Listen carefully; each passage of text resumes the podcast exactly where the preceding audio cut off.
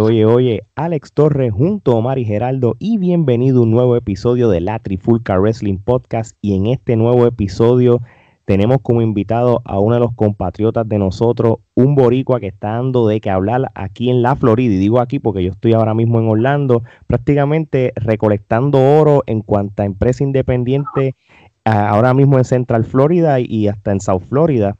Lo conocen como el controversial señor C, así que bienvenido, un aplauso. Saludos, saludos, saludos a todos. Gracias, gracias por aceptar nuestra invitación. Bueno, Acá estamos con café, mano. Eso es lo importante. Después que haya café, bueno, pues para no perder el tiempo, Omar, rompe la entrevista. Bueno, señor C, cuéntanos, de niño, ¿te gustaba la lucha libre? Y si la respuesta es que te gustaba la lucha libre, cuéntanos qué luchadores en ese momento eran los que te llamaban la atención. Mira, eh, yendo al grano, desde mis cuatro años veo, eh, no veo lucha libre desde los cuatro años. Recuerdo desde los cuatro años. Eh, mi uso de razón en este momento es desde los cuatro. Recuerdo a las 12 del mediodía o 11 de la mañana estar viendo WWC. So, yo era fanático de, de TNT, de Chiquistal. Yo amaba los rudos. So, que, que tenía ese, ese feeling de ser luchador y sin saber lo que yo quería hacer, ya yo decía, yo cuando sea grande yo voy a ser luchador. Desde que era un nene, brutal. Y esto yo creo que lo ha vivido la mayor parte de los luchadores. Uno, uno, esto es como los superhéroes. El superhéroe sabe que va a ser superhéroe, pero lo dice sin saberlo. Interesante, ¿no? ¿no? Y, y, eso es un denominador común. Entonces, ya se convierte casi en una convicción de uno desde pequeño, en el caso tuyo. Sí, sí, sí. Gerardo. Definitivamente.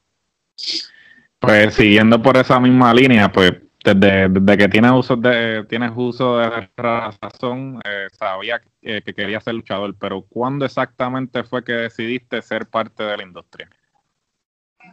Pues mira, este, a eso de cuando yo tenía mis 20 años, eh, yo me mudé de Cabo Rojo, que es mi pueblo natal en Puerto Rico, para el área metro. Pero cuando yo me mudo para área metro, yo me mudo con la mentalidad y la malicia de que allá yo voy a poder buscar a dónde yo puedo aprender lucha. porque eso ya estaba aquí, ya estaba programado. Sí, sí, sí, por eso te digo la malicia, porque cuando yo me mudé, yo supuestamente me mudaba para trabajar y buscar progreso, pero, pero eso me, yo me estaba mintiendo a mí mismo, porque realmente yo, yo sabía lo que yo quería hacer. Y entonces, eh, cuando yo me mudo, estoy como dos años eh, trabajando, viviendo una vida aburrida, y de repente conocí a esta gente de una compañía independiente y, ahí empezó mi historia. El, yo llegué, voy a decir esto rapidito porque sé que no va con la pregunta, pero yo llegué un día a una compañía independiente que vi en internet, en, ese tiempo Facebook era una, maravilla. Sí, claro. entré y dije, mira, una compañía independiente, ¿en dónde? En Levitown. Ah, pues voy para allá. Y yo estaba viviendo en Levitown. So, yo voy bien vestido con mi camisa de botones, un pantalón de vestir. y yo veo que hay un montón de muchachos tirándose por la tercera cuerda, un montón de gente ahí con cervezas y todo. Y, pues yo llego hasta la parte de, donde está el, camerino, que era una carpa. Sí, sí, sí. Y yo voy y le digo, eh, sí, buenas, permiso, este, ¿quién es el dueño de la empresa? Ah, ok, mire, ¿qué, ¿qué, hay que hacer para ser luchador? Y la cara del dueño de la empresa fue una cara de que de dónde salió este jíbaro. Eh, eh, pero sí, sí, porque, anyway, la cuestión es que eh, yo en ese viaje entendí, digo, después de los años, entendí que es bonito cuando, cuando tú buscas tu sueño con inocencia. Porque si yo hubiera tenido la malicia eh, eh, al punto de decir, Hacho, yo no me atrevo a ir allá porque se van a burlar de mí, porque el negocio hay que respetarlo de esta manera. No, yo no conocía nada del negocio. So, yo no sabía cuán malo podía ser o cuán de burla podía ser. Llegar donde un tipo a preguntarle que dónde yo puedo aprender lucha. sí, no, no, tú, tú, tú, querías aprender y tú no sabías a quién conseguir y viste una oportunidad y la aprovechaste. Sí, sí, sí. Pero es que eso es una forma bien rara de, de, de lograrlo, porque normalmente la gente lo consigue yendo a una escuelita de lucha o, qué sé yo, conociendo a alguien y jugando en una esquina. Yo no, yo no, yo solo llegué al sitio y, fue algo bien loco, algo bien estaba para ti, digamos, estaba para ti. Estaba para mí, exactamente. Estaba en el propósito. Y, eso, eso viene a la próxima pregunta. Entonces, ¿dónde entonces comienzas a, entrenar y quiénes fueron tus primeros maestros? Y cuéntanos también cómo fue esa primera clase. Pues mira, eh, estoy en una compañía independiente. Esta compañía independiente me dice, que fue la misma a la que fui a, a preguntar, me dice, mira, nosotros no enseñamos lucha libre. Nosotros solo tiramos shows. Ok. Pero si tú quieres, te podemos ayudar para que te vayas integrando eh, de árbitro. Y yo, pues nada, dale, dale, dale. Ese, ese fui yo, así mismo. Dale, dale, dale, dale, cuenta conmigo.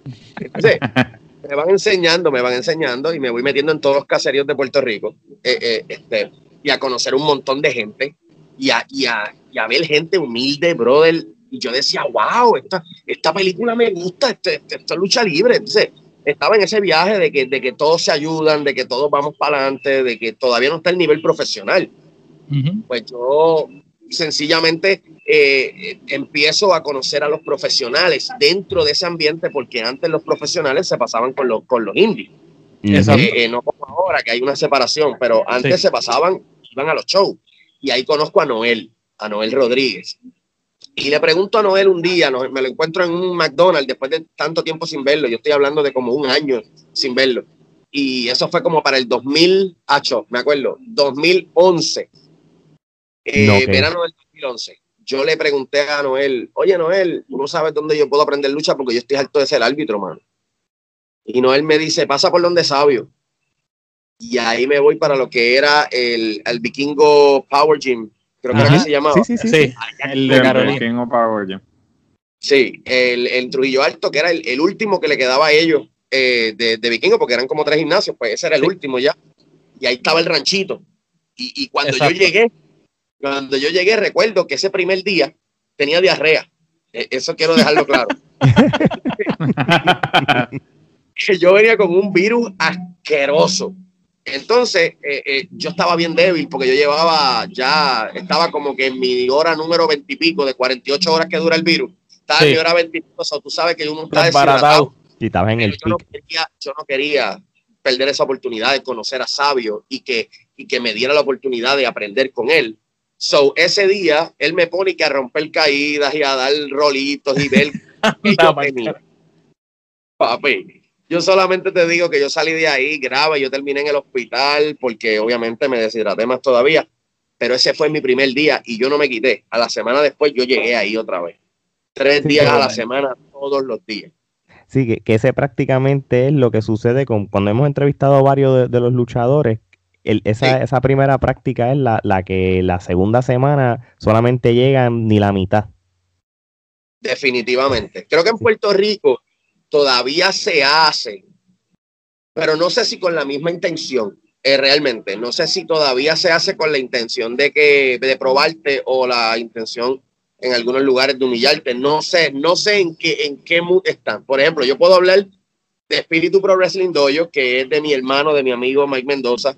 ¿Verdad? La pauta no, no, no, ustedes no tienen pauta, ¿verdad? Con eso, no, no, te, preocupes, nosotros entrevistamos a, a, Mendoza y a casi todos ah. los muchachos del dojo estamos, los queremos un montón, así que no es para, pues la pauta es válida.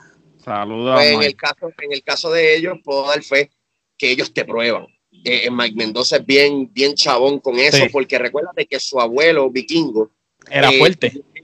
Sí, brother, mira, yo esto eh, voy a decirlo, es que nos vamos a adelantar, pero voy a decir. No, no, no, dale. A ver, porque es tuyo. en el camino de la, de, de la de la lucha, yo hubo un momento donde me rompí mi brazo. Eh, no sé si ustedes tienen preguntas de eso más adelante, pero. Sí, más adelante. Eh, ok, pues yo cuando regresé, volví con Vikingo. Eh, Vikingo fue que me enteró porque Sabio no estaba dando clase. Y yo les puedo decir que entrenar con Vikingo es entrenar con un tipo de 255 libras y de 6 pies y pico, aunque él sea de 4 pies. Ese tipo es un monstruo con 70 años que él tenía, o 68, algo así que él tenía en ese momento, él no tenía que treparse al ring para él destruirte emocional, física y, de todas las maneras vida y por haber. Pero te hacía un guerrero, brother. Es una normalidad, te lo digo. Y yo creo que eso lo heredó Mendoza, como ahora mismo él tiene esos muchachos en el dojo actualmente. Oye, y, fíjate, y, qué interesante lo que tú nos estás contando, porque entonces tú ahora que te, yo te, consideramos ya un veterano del, del ring, ¿qué consejos tú aprendiste tanto de alguien como Sabio Vega y el vikingo durante esos entrenamientos que ahora mismo en la actualidad quizás tú se lo transmites a jóvenes luchadores ahora mismo aquí en la Florida, por ejemplo? Eh, acá en la Florida, en el área de Ocala, eh, se está abriendo la escuela, eh, lo que es, honestamente no sé el nombre de la escuela, pero, pero la escuela, pues me pidieron que por favor si podía empezar a dar unas clases básicas de lucha libre. Y, y para mí fue impactante porque yo soy una de esas personas que, ¿verdad? En el carácter de lo que es Señor C, que no está muy lejos de lo que es Carlos Cupeles, pero Señor C es el egocéntrico. Carlos Cupeles no es el egocéntrico. Entonces yo, como Carlos, pienso que tengo demasiado que aprender todavía antes de enseñar. Sin embargo, la oportunidad que me están dando de poder enseñar a otros eh, me está retando y me está probando a mí. Una de las cosas que yo aprendí y que voy a enseñar es a respetar a tu compañero dentro de los camerinos. Eso es lo primero. Porque tú puedes entrenar. El comienzo de tu entrenamiento es ver a tu compañero fallar dentro del mismo ring, en un, en un campo de entrenamiento, y no burlarte o no sentirte superior a él. Aún más, no subestimes, porque al que tú estás viendo que no funciona, ese puede ser la estrella del futuro, porque esto es lucha libre, esto no es MMA, esto es lucha libre, esto es un espectáculo. Claro aunque es fuerte, como quiera, tú no sabes quién es quién, brother. Tú puedes ser el más guapo y tal vez tú simplemente no encajas en el wrestling. Otro consejo grande que siempre decía Vikingo, y era bien, era fuerte, siempre con el pecho arriba. entonces tú decías, jaja, qué gracioso. A veces yo lo veía, yo no estaba de humor y él me decía, con el pecho arriba, con el pecho arriba. Y yo como que, sí, sí, jaja. Pero después lo entendí. El pecho arriba significa que todos tus problemas, que todo lo que tú puedes tener, eh, eh, con situaciones con tu familia, con tu casa, tal vez tú eres un homeless. Acá en Orlando es fácil ser homeless. Acá en Orlando tú, tú ves que el, el luchadores panas míos estuvieron viviendo tres y cuatro meses en la calle. Sí, los carros. sí, y con el pecho afuera significa, cuando tú llegues a, a tu dojo, esa es tu iglesia, esa es tu casa, ahí tú llegas a practicar y tú dejas todo afuera tú no me usas como excusa eso para tú poder ser lo que tú tienes que ser en el medio del ring. Porque si tú no puedes funcionar como luchador, tú le estás faltando el respeto a tu oponente y a la gente que está pagando. Súper interesante. Esa, es mi forma de verlo. O sea, imagínense cuando tenga 60 años, lo problemático que voy a hacer. no, pero sabes que lo que tú estás diciendo tiene todo el sentido de la palabra y, y realmente se puede aplicar para otras cosas que no son la lucha libre, aunque tú no lo creas unas palabras muy sabias, real y, con mucha madurez eh, que demuestras a este punto de tu carrera. Omar. Sí, me costó trabajo, me costó trabajo entenderlo, pero eso uno lo adquiere cuando, no cuando brincas el charco, porque hay gente que puede, lo adquirió en el mismo Puerto Rico, pero pienso que cuando tú llegas a cierto momento de tu vida, cuando ya tú ves que tienes dos opciones, o quitarte o quedarte, y tú eliges quedarte, no tienes de otra que ser fuerte, no tienes de otra que, que no poner como excusa todo el daño que tú has recibido o todo el daño o toda la burla. O... No hay excusa, tienes que seguir para adelante. Yo soy músico de toda la vida y en la música es lo mismo. Yo creo que en todo es lo mismo. Tú eres el mecánico, lo mismo. Anyway. así. La consistencia y la dedicación siempre al, al fin y al cabo van a rendir fruto. Siempre hay que uno esforzarse y darlo todo para cualquier cosa. Si tú quieres ser lo que sea que tú quieras hacer, tienes que demostrar que de verdad te interesa hacerlo y, y creértelo tú antes de, de intentarlo. Exacto, exacto. Normalmente las personas que están alrededor tuyo, aunque sean amigos, aunque sean familiares que te quieren y que te han querido una vida entera, no necesariamente esas personas ven en ti el producto realizado. Y, aquí, y yo no, ¿cómo les digo? Yo trato de no tocar mucho eh, eh, la parte mía cristiana, por decirlo así. No, no, claro. Este, porque pues, no somos perfectos y yo no soy una persona tampoco que sea el, el, el 100% cristiano. Pero sí voy a la iglesia, conozco la palabra, eh, vengo de, de familia eh, cristiana, yo fui criado en la iglesia. Y yo siempre he dicho que cuando tú estás en la, en la lucha es lo mismo que tú estar en la, en, en, en la iglesia, es lo mismo. Cuando tú te propones algo, Dios te ve como un producto realizado, sabe a dónde tú vas a llegar, pero ese momento en donde tú lo vas a lograr es cuando tú te alejas de toda la gente. Eso pasa en la iglesia, eso pasa en la calle, eso pasa en la música, eso pasa en la pelota. Por eso tú ves mucho meme que dice, para ser líder y para lograr tus metas, tienes que experimentar la soledad. Eso tú lo ves. Así es Amén. De acuerdo contigo. De verdad que sí. Buenas palabras. Omar. Mira, eh, yo recuerdo una vez que fue la primera vez que yo tuve contacto con, con ver quién era el señor C. Fue un día eh, visitando lo que era la EWO. Así que cuéntanos qué importancia para ti la EWO tuvo en tu carrera y qué corridas memorables y lo que nos puedas contar de tu, de tu experiencia allí, porque sabemos que significó bastante para ti. Pues mira, este EWO fue una etapa de mi vida. Eh, yo estuve en dos etapas de mi vida en EWO. Primero, durante, durante IWA, en la guerra de IWA versus EWO, pero antes de eso yo fui árbitro de EWO. Ok. Eh, sí, creo que la experiencia de estar en esa empresa a mí me enseñó lo que era trabajar jugando a profesional. Eh, y no, no lo tiro a malinterpretación. Este, pero era jugando a, a ser profesional porque tenías un staff que quería ser profesional, tenían equipo profesional, solamente que no estaban educados profesionalmente. O sea, no, tal vez no, tenían ese, esa magia, tal vez para transmitir lo que tenían que transmitir, pero yo sabía, ahí con ellos yo aprendí lo que era el orden dentro de un camerino. La estructura, la estructura. La estructura, lo que era la producción, cómo se crea producción. Eso me dañó la mente, eso me hizo crear la producción de la EWO estaba adelantada para, para ser una empresa independiente. Adelantada a los tiempos, brother. Cuando hacían esas presentaciones brutales en, los, videos. la calidad, sí, la calidad de la imagen era muy buena. Sí, en ese tiempo era inaceptable para mucha gente. El fanático no le interesaba. Porque el fanático entendía que lo único que, que tú podías ver era WWC, que era profesional, aunque pues la lucha libre, pues en los videos no se vieran tan brutales. Veías a una EWO con una producción bien nasty, bien brutal y el rating bien bajito. Se van para televisión, se van para punto 2. Que, 1080 con high definition. Papi, unas luchas, las luchas no estaban como que increíbles, pero hello, peores luchas tú has visto en compañías importantes. Y en las promos, las promos eran buenas. Sí, mano, tenían todo, pero como ustedes dicen, estaban adelantados a los tiempos. Montana siempre fue eh, una persona bien, bien progresista, bien, bien, buscaba siempre estar adelante. Y siempre decía, yo sé que yo puedo, y esto y lo otro. Pero había un factor muy importante, y eran las canchas eh, donde nos medíamos. Eh, eran canchas muy enajenadas de, la, de la sociedad. De la cultura, de la cultura como tal que siempre va a las luchas.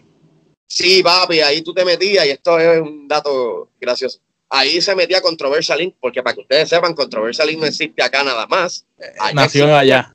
ok, entonces se metía Enigma y Señor C, o Mike Mendoza en ese tiempo, uh Anderson, y, nos metíamos para allá, papi, y era normal venir a salir corriendo de allí porque los nenitos desde afuera estaban tirando piedras para dentro de la cancha y rajando cabeza.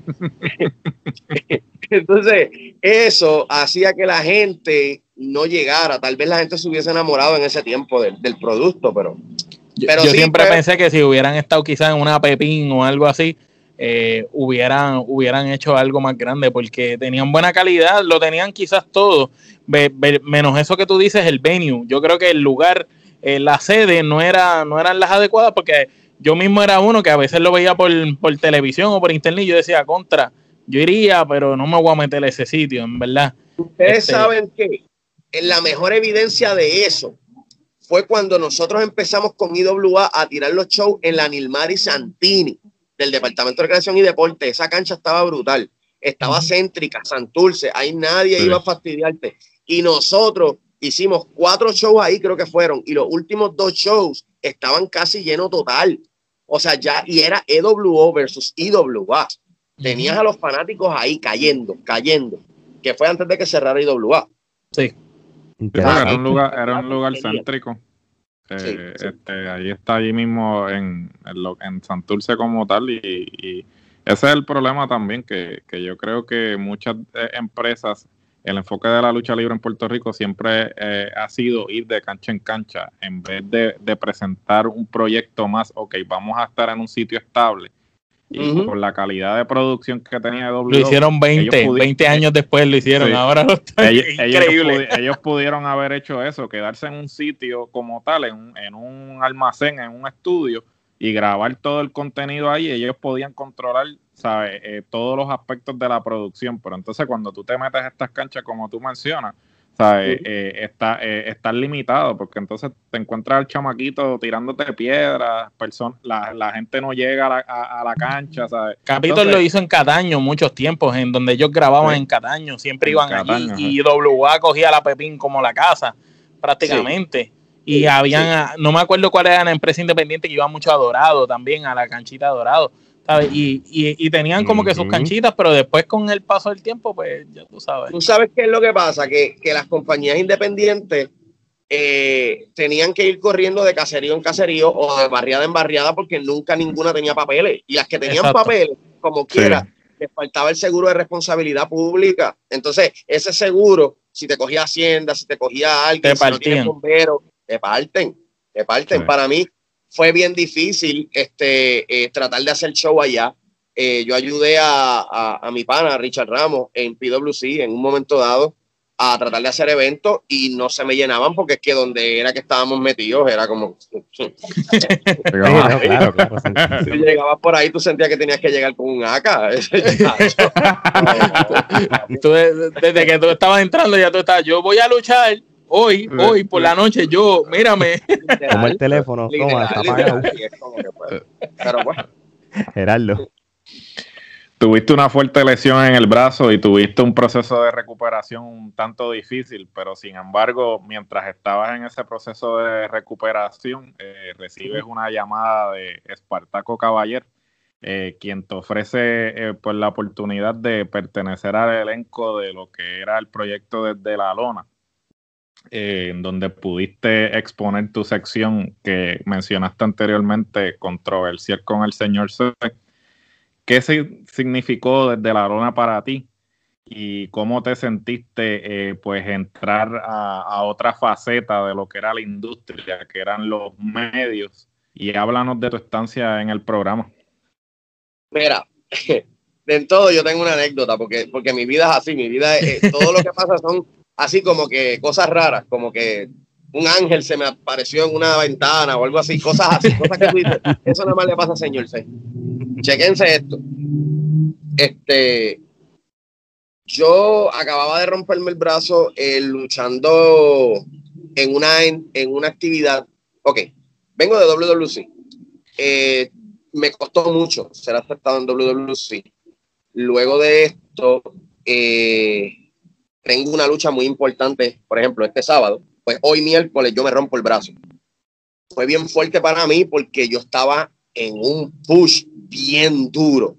O sea, yo venía de, hacer un, de ser el único novato, porque yo, yo sé que muchos me van a contradecir, pero el que conoce la historia, con, de verdad voy a tratar de ser humilde, fui el único que se atrevió a llevar la lucha libre como personaje en su página personal a las redes sociales. Yo fui el primer luchador, el primer luchador en ir a las redes sociales y salir con un título y decir, yo soy el campeón de YouTube, yo hice esto, yo hice lo otro, yo bla, bla, bla. Entonces, cuando eso pasó, yo tuve unos ataques mediáticos bien fuertes, por eso hoy día yo tengo gente que me odia todavía porque piensan, ah, no, ese caifán, que sí, qué sé yo. De eso es que viene. sí, que viene. Sí, entonces yo, yo vi que eso fue tan bueno para mí, eh, ser el único novato que de momento tuvo el push, que yo dejé mi página personal conectada con mi página profesional y muchos luchadores lo han intentado, pero no pueden con la carga porque está fuerte. O sea, le tiran a ti, te, te tiran a ti, te tiran a, tu personaje. Entonces ya es algo un poco high. Ok. Pero no nos estamos desviando, es que estoy tratando de explicar esto para que. No, tranquilo, no, no te entendemos.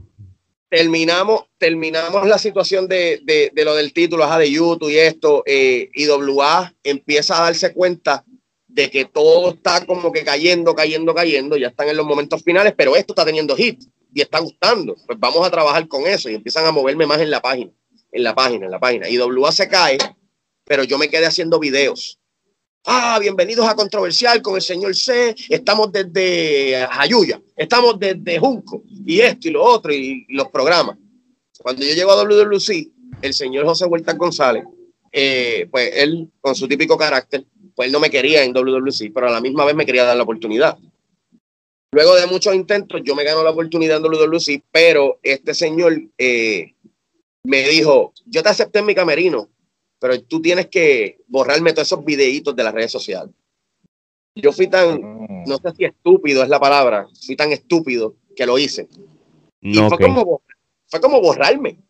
yo me borré. Borrar tu historia, tu legado, tu identidad. lo que estabas construyendo. Ya. Este, no pensé en es, que, es que, perdón que te interrumpa, es que ya para ese momento tú estabas estableciendo tu marca y a lo mejor tú mismo pensando en coño, este tipo es un veterano, es un ícono de la lucha libre del país, eh, déjame hacerle caso, porque el que no oye consejo no llega viejo, también entiendo que tú vienes de estar en este dilema de los camerinos, de que, ok, tienes que escuchar a los veteranos, porque si no, no llegas a lejos, pero entonces si los escuchas demasiado, también te jode. Sí, ¿no? Y, y realmente ya tú habías establecido una marca, porque yo cuando supe de ti fue a través de esos promos. Y yo me acuerdo como si fuera ayer viendo esos promos y, está, y estaba hablando con, un pana mío y eso fue lo que nos atrajo atención a ti, porque si no hubiera sido por esos promos, tú hubieras sido un luchador más. O sea, y, y, o sea, yo, una cosa. Cuando yo empecé a luchar, y mira, nos desviamos, pero no nos hemos desenfocado de la Tranquilo, tranquilo. Estamos, estamos, en camino, estamos en camino. Cuando, cuando en IWA yo salgo de la escuela de sabio, porque no fue que yo salí de ahí a luchar en empresas independientes para desarrollarme, por eso yo estaba verde, verde, verde. Porque yo salgo de la escuela de sabio, graduado, y él me dice, ¿quieres empezar a luchar? Te puedo dar trabajo. Y yo era como el nene de sabio, ¿sabes? Salimos yo, Sebastián Guerra, Sebastián Guerra, yo y Crazy Luis. Sí. Eh, eh, pues eh, Anyway, no voy a hablar de Sebastián Guerra, pero es mi pana. pero la cuestión es, la cuestión es, eh, nosotros tres fuimos los que salimos de una manada de casi 20 luchadores que habían en la escuela y que se fueron yendo poco a poco, whatever. Los que pudieron terminar. Sí, sí, sí. Entonces, cuando yo saco lo del campeonato de YouTube, mira, chequense cómo bregó eso. Yo estoy haciéndole trabajo a todo el mundo. Yo, yo estuve como, como seis meses haciéndole trabajo a todo el mundo. Cuando digo haciéndole trabajo, viendo las luces, viendo las luces. Sí, más experimentado, pero para el fanático que está viendo, que, cree que sabe más que el luchador, para que no hable estupideces, pues déjeme explicarlo. la cuestión es que estaba haciéndole trabajo a, personas, eh, eh, en otras palabras, luchando con gente que tiene más experiencia que yo y que para el efecto competitivo me van a ganar. Punto. Entonces, eh, el, el tipo sabio un día está mirándome me dice, ah, me recuerdo que estaba en la escuela sentado, tirado para atrás, y me dice, va, ven acá, eh, ¿qué tú quieres hacer en la lucha libre? Y yo le dije, mira, pues realmente quiero hacer un personaje bueno, quiero ponerme grande, quiero, quiero, quiero estar ready, pero a la misma vez quiero tener abdominales, bueno, un jeguero que yo tenía en la mente. Y él me dice, ah, tú sabes, este personaje es Bob Sawyer. Y yo, no sé quién es. Búscalo, estudialo y vamos a hacerlo. Vamos a trabajar con Bob Sawyer y, que tú seas un demente. Y empezó a darme una idea de, cómo vamos a trabajar mi personaje, pero yo no me encontraba, mano, yo no me encontraba. Un día estamos en la cancha, en una cancha remota por los confines del horizonte de Orocovi y me toca hacer pareja con Mike Mendoza para enfrentarnos a Ridix y Shock, que eran el mismo uniforme de los dos, basados en el personaje de Ridix. No sé si recuerdan a Ridix. Claro, seguro que sí. pues ellos van a luchar con nosotros. Nosotros, Mike Mendoza y yo solo éramos amigos. Yo lo entrenaba. Yo era entrenador en gimnasio, so yo lo entrenaba ella. Empezamos a entrenar, empezamos a hacer la lucha y cuando terminamos la lucha, yo conozco a este gordito, eh, ¿verdad? Sin ofender al presente. Conozco a este gordito eh, y está sentado al frente de Sabio.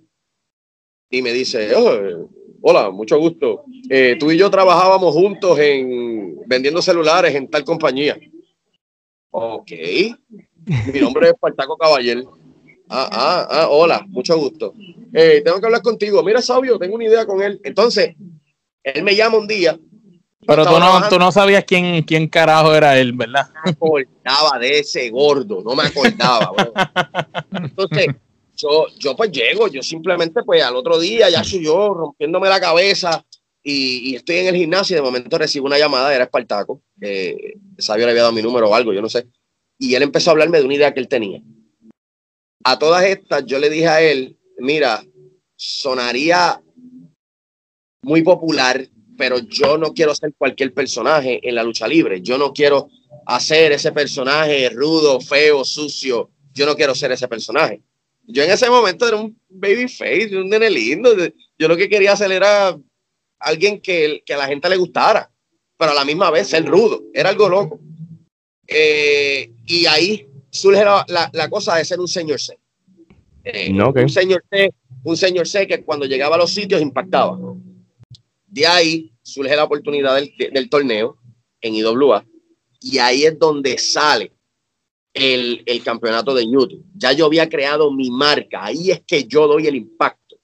Un video de, yo anunciando el campeonato en dos días se puso en mil views en YouTube. En ese momento eso era un montón, era como que... Claro, claro. Y no fue en la página de IWA, fue en mi página, que, yo no tenía suscritos ni nada. Sí, sí, que, que tú no eran, tú no tenías los mismos seguidores que IWA. Nada, nada. En la página empiezo a tener más likes, fue algo bien loco. Eh, luego de eso, pues ya obviamente cuando estoy en, en, en WWC, pues sigo trabajando y al final eh, tengo una, una, una lesión en el 2013, después de que Pepe, como le decimos, Eh, José, José Vuelta. Sí, eh, claro, todo el mundo lo conoce. este sábado vas a tener tu primera oportunidad importante. A Rey González le encantaba Señor C, le gustaba lo que era Señor C. todos estaban muy contentos en ese momento conmigo, pero yo meto las patas y decido ir a este show eh, en una escuela y ahí me rompí mi brazo. Ouch. Recuerdo que, que el hueso estaba por fuera, fue una experiencia de ¿Cómo se lo dijiste a ellos? ¿Qué, qué, cuál fue la reacción cuando se lo comentaste? Yo lo llamé de Walgreens. Eh, estaba buscando la receta después de la operación. Fue un día 31, a mí me operaron un día 1 y el día 2 yo estaba en Walgreens ya con anestesia comprando la receta. Y yo llamé y le dije, mire José, me rompí mi brazo. Ese hombre empezó a decir un montón de cosas bien molesto porque que yo hacía luchando fuera de WWC ese día y bla, bla, bla, bla, bla. Y ya tú sabes, moronerías de ignorante yo luchando cuando no debía. Y entonces ya después de ahí, Espartaco, Espartaco, eh, la, la, llamada de Espartaco en, desde la lona fue algo bien gracioso porque luego que yo me opero el brazo, yo empiezo a ir a WWC porque para mí era muy importante eh, mantenerme activo porque me costó mucho entrar a WWC. No, cuando, yo, sigo yendo, un día José Huerta se acerca a mí y me dice, hey, no te quiero haciendo nada de lucha libre. Ya estás advertido. Y yo, está bien tranquilo. Llego a casa y ese mismo día, después de un show, Espartaco me está llamando y yo soy con Miguel Pérez y todo. Mira, esto es una muy buena oportunidad para ti. Estamos haciendo una, un foro de lucha libre. Vamos a hacer el primer podcast de lucha libre. Eh, vamos a estar pegados. Esto ah, yo me emocioné. Ah, pues dale, pues no, dale, dale, porque Pepe no manda la lucha libre. Olvídate de eso. Ah, pues yo, te voy a, yo te voy a decir una cosa. Desde la lona fue una de las mejores experiencias de mi vida en el sentido de que aprendí mucho aprendí cómo controlar un programa, cómo dirigir un programa. Yo siempre fui elocuente, pero con ese programa yo aprendí a, escuchar, a entrar cuando tenía que entrar, a callarme cuando tenía que callarme. Bases para estar en un programa o estar en la radio. Y luego de eso, recuerdo que Pepe me votó del, del camerino. Eso es un detalle importante y gracioso. que cuando fui al camerino me dijo, ¿qué yo te dije a ti? Yo te dije a ti que yo no te quería en programas de lucha. Lárgate de mi camerino. Y ese fue el último día. Diablo, y, y, te lo dijo así mismo con, con, el personaje. igual, igualito, igualito, igualito. No, no, no, no, no, no, no, Pepe nunca fue personaje. Ese era. Ese era. Lárgate. Te voy a decir una cosa. Te voy a decir una cosa. no, no, no, no, chacho, ese hombre eh, al sol de hoy, yo no sé por qué, ¿verdad? Él, él, él, ni me quiere ni ver, yo no sé ni por qué. La última vez que lo vi ni me miró, me saludó así como que. Contra, pero si te ve ahora, dice, ahora sí parece un luchador. No, papi, mira, a ver, tú me haces hablar. Mira lo que pasó. Eh, dale, dale, habla, habla, habla, lo que queremos. Suelta, suelta, suelta, suelta. Ustedes, saben, ustedes saben que Arturo Morales es el, el eh, era uno de los dueños de, de NGCW. Ajá. Y pues Boricua Guerrero eh, estaba con, con José Huerta y ellos me están, eh, a mí me está llamando Boricua Guerrero para comunicarme algo, whatever, en el último show que hubo acá de NGCW. Sí, en Kissimmee el año pasado, correcto. Exacto. Entonces yo tengo, yo tengo una habilidad bien fuerte. Ahora, ahora la he mejorado, pero antes era nivel Saiyajin, brother. Yo metía la pata y, y era como meter, como pedir pelo hormigueros y meter la pata en todos los hormigueros que veía por ahí. Entonces, un dulce, andaba con dulce por encima. Oh my God. Entonces, yo estoy, yo tengo a, a Boricua Guerrero y Boricua Guerrero me dice: Mira, este ando con ando con una leyenda. Pero yo estoy pensando que esa leyenda era el profe. Ah. Pues yo vine y le estoy diciendo como que haciéndole creer que yo pensaba que era Pepe, pero sí era Pepe soy yo en la llamada, está en altavoz, él pensando que yo voy a decir algo bueno, y yo le digo, si él me ve luchar, ahora sí se sentiría orgulloso. Papi. ese hombre. y en ese momento cogió y le dijo, córtale a ese caifán. Y papi, desde ese momento. Y, espérate. Sí, porque él, él, le molesta, eh, el, ¿quién fue que dijo este Rodrigo? Que dijo que él le molesta que le imiten, eh, como que... No, no, no, no, le molesta una cosa, él te odia si tú lo imitas. ¿Sabes? Si lo imitas, sí, si lo imitas. Tú sabes que es lo más brutal que en Puerto Rico eh, el, la mayoría de la gente que creció viendo lucha libre lo ha imitado alguna vez en su vida jugando porque es fácil. Sí, sí, yo pienso que, yo pienso que, que, que, ya el molestarte con la gente porque te, porque te imitan, tú siendo leyenda, debe ser, el, el que te imiten debe ser un honor. Claro, pues claro. es la mejor manera de... Tú, tú sabes lo que es que sigan hablando de él todavía, eh, tú sabes, en, en ese sentido.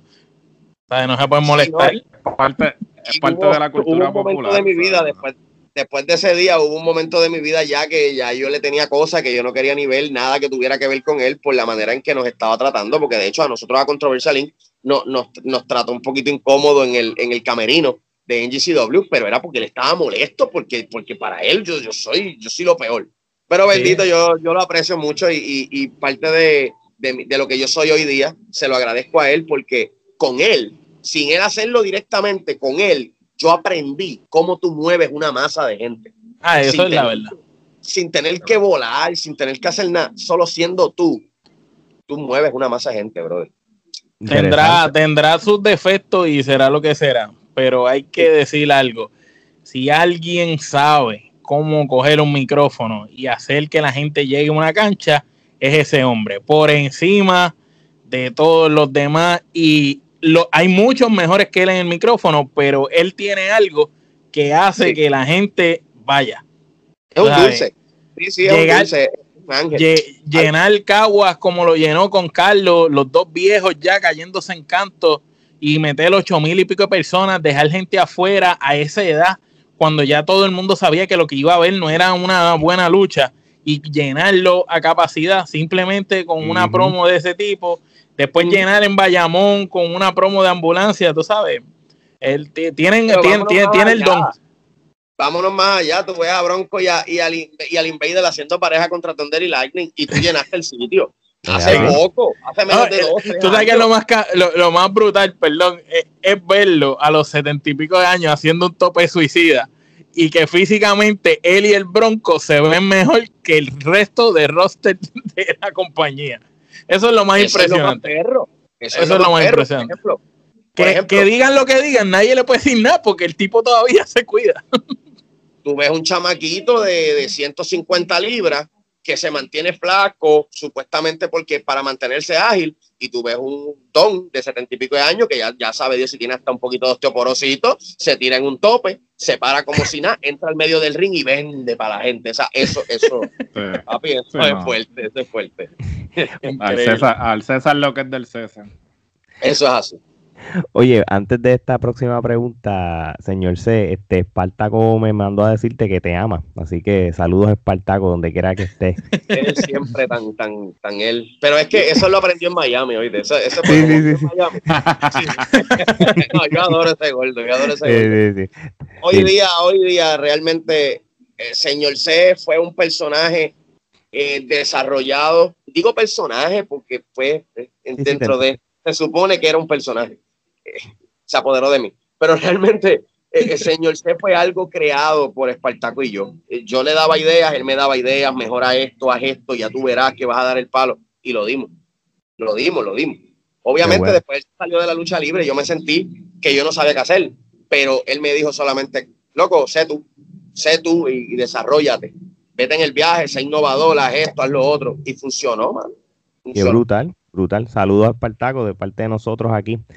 Este, oye, ¿tuviste la oportunidad de luchar en empresas que marcaron épocas dentro de la lucha libre boricua? Este, mm. tanto la WWC como la IWA. Y si empezamos por la IWA, ¿cómo fue que me imagino que para esos tiempos te dieron la oportunidad a ti y a Enigma o Mendoza para tú estar en la IWA? Y después hablarnos de la WWC, de cómo fueron esas experiencias y qué significó para ti. Pues mira, este IWA, como te dije, salgo de la, de la escuela directo para IWA. Mi primera lucha fue en una cárcel, en las cucharas de Ponce. Ok. Ah, pues yo me río porque yo tengo tipos allí más malos que yo y yo me creía malo. ¿Entiendes lo que te digo? ¿Cómo, tú venderle? ¿Cómo tú venderle mal a alguien que de verdad? ¿Qué hago? Le digo a uno, te doy una galleta. yo fui a alguien y tú como que... Oh, no, y, unos tipos que tú los ves que, te inspiran miedo. Literal, era como que ellos deberían estar aquí, no yo, en la lucha. Pero, anyway, eh, después de eso, pues, este, cuando, como les dije, cuando surge esta idea loca de, de unir a Señor C y a, y a Mike Mendoza, eh, Enigma, se surge lo que eran los controversiales. ¡Wow! ¡Qué palo! ¿Sabes? Eh, eh, la gente nos decía, mira, me gusta la, alianza de ustedes, esto y lo otro. Ya Víctor, o mejor dicho, Enigma, venía luchando desde hacía tiempo. Venía tratando de crear algo, pero era bien flaquito. Entonces, en las independientes mataba la liga, en IWA todo el tiempo estaba ahí como que arrancando cartelera, arrancando cartelera. Cuando nosotros nos unimos, pues ahí es donde entra la parte de que simplemente hicimos así, despuntamos y terminamos estando en, los tops de, ese tiempo. Eh, cuando cierra IWA, eh, tratamos de entrar los dos a la misma vez en WWC. Pero como les dije, yo no le caía bien a José Huerta y, y me botaban del camerino y yo seguía. La semana que viene volví, entraba y yo volví y entraba. Y una vez llegué y le di a José Vuelta, sí, buena, este, esa fue la primera vez. Yo llegué ahí donde José me dice, sí, caballero, ¿quién es usted? Y yo le digo, sí, bueno, mi nombre es Carlos. Este, yo, yo vengo con, con, con Sabio. Peor error. Ah, tú vienes con Sabio, tú vienes con Sabio. Pues vete de mi camerino porque él no necesita guardaespaldas. Y me votó, simplemente me votó. Y entonces eh, la gente me decía, diablo, loco, no le intentes más nada, ese tipo es un puerco, esto y lo otro. No, papi, no yo aprendí que había que luchar por, por, esto, porque ese era mi sueño, no es el sueño. Demostrarle, demostrarle que de verdad te interesaba demasiado como para hacerle frente a cada rato. Sí, mano, entonces yo la semana próxima volví a ir, y la semana próxima volví a ir, entonces ya me cansé de ir. Y entonces dije, pues nada, sigo entrenando y trato de, ver cómo voy a entrar, pero yo no puedo seguir fuera de la lucha libre, esto, esto, no, esto no puede ser. Se acabó IWA y se acabó mi carrera, no. Espartaco Caballera ahí, eh, vuelve a aparecer en mi vida porque estaba el revolú de los independientes. Ajá, me acuerdo. Sí, sí, sí, sí. Y ahí, señor Puerto Ahí, señor C, arranca. Iban a escoger una persona para ser eh, parte de los independientes, pero de esas personas, solamente una o dos se iban a quedar en WWC. Escogieron, habían como 16. Tal vez yo dije el número mal, Espartaco sabe. Espartaco me llama, mira, esta es la oportunidad que surge, pero te lo digo desde ahora. Vas a coger galletas del Invader. Y obviamente para mí, eso no era problema. ¿Qué rayos? Vamos allá, vamos a hacer lo que haya que hacer. Yo, estaba en la mía. Y llegué allí y pues nada, hicimos lo que teníamos que hacer. Recuerdo que al final yo pensé que no me iban a decir para volver otra vez. Y el señor José Huerta González me dijo que volviera la semana que viene. Y, él mismo. Sí. Él mismo, después de todas las veces que te había rechazado, él, te lo dijo. Así que sí, brutal, se tuvo que haber sentido.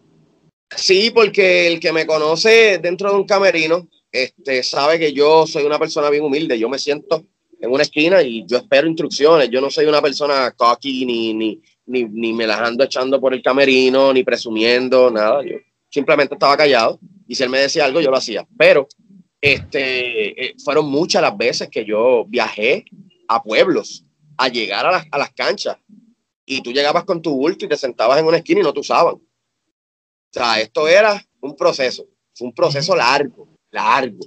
Pero cuando me tomaron en consideración, yo llegué un día con una camisa que decía, eh, pruébame.